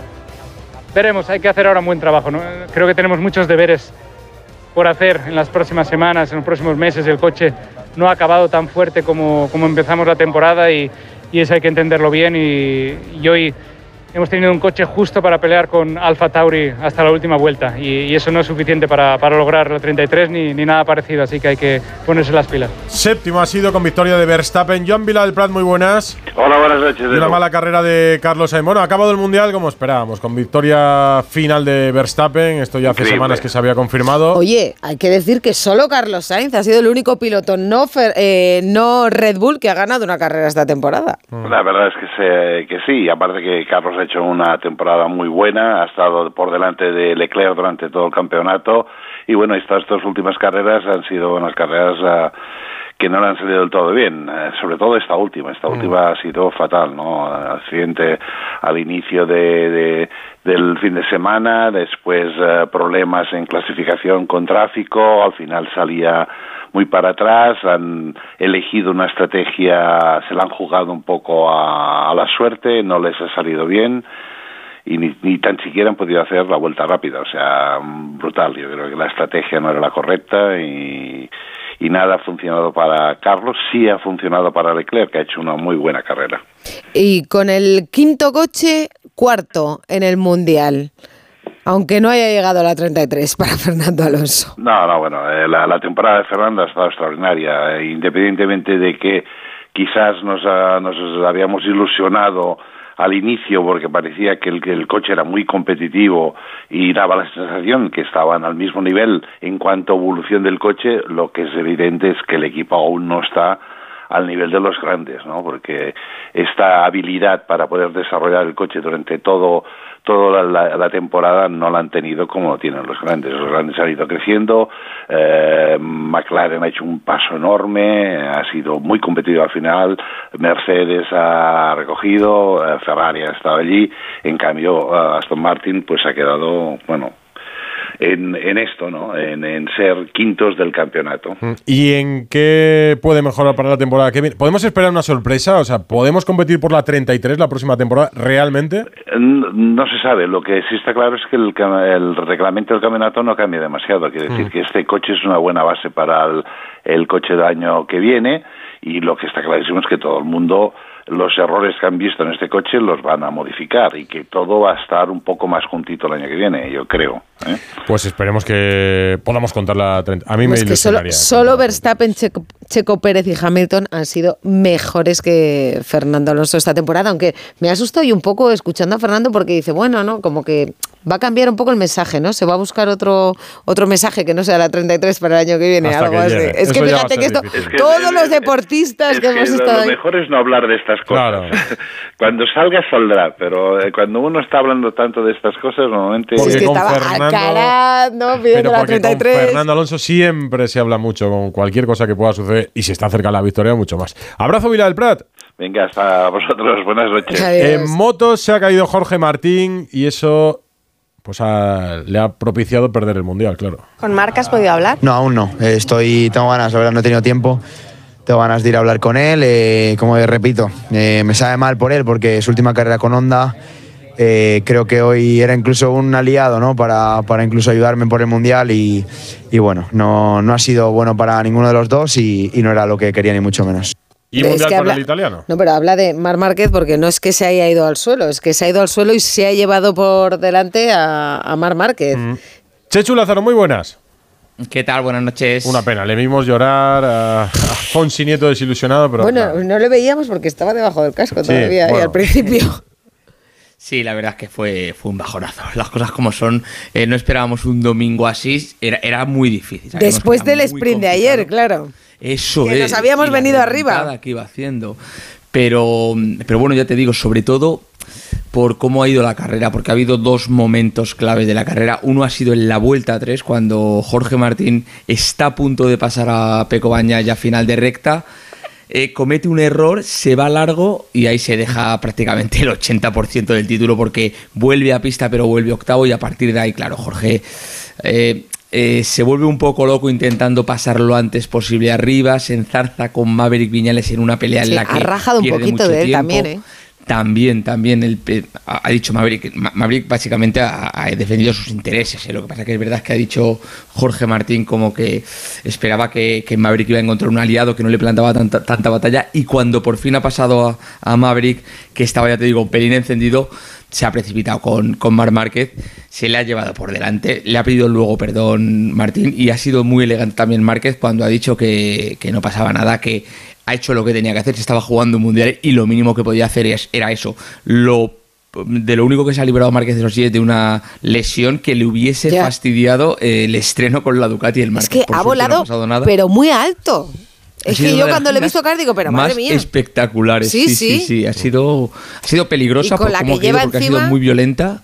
Y yo, yo- yo he temido por el pie, porque a- había caído un impacto muy fuerte con el pie. Afortunadamente no ha pasado nada, por suerte, por un Vamos a ver eh, en frío cómo está mañana Márquez y sobre todo para el, para el martes. Pero sobre todo también hay que hablar del hombre del, del fin de semana, del hombre del, del año en realidad, que ha sido Peco Bañaya, que la verdad es que eh, no ha fallado en el día clave, porque es verdad que con todo lo que ha pasado en carrera, Peco Bañaya siempre ha estado en primera posición y, y le valía con ser quinto y ha ganado el mundial como los grandes desde lo alto del podio. Ojo, es bicampeón de, de MotoGP.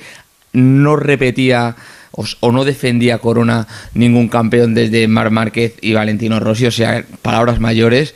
Y la verdad es que ahora mismo hay un capo en MotoGP que es Peco Bañaya y lo bueno es que el próximo año un tal Mar Márquez va a competir con las mismas armas que Peco Bañaya y van a estar ahí Martín Márquez intentando entre otros también, pues quitar la corona al capo, lo que te digo, el capo de MotoGP que ahora Jorge. Martín le ha prometido a su equipo que va a ser campeón del mundo. Realmente era difícil, ya veremos la próxima temporada. Abrazo, Chechu. Gracias. Otro, hasta luego. Carlos Bustillo.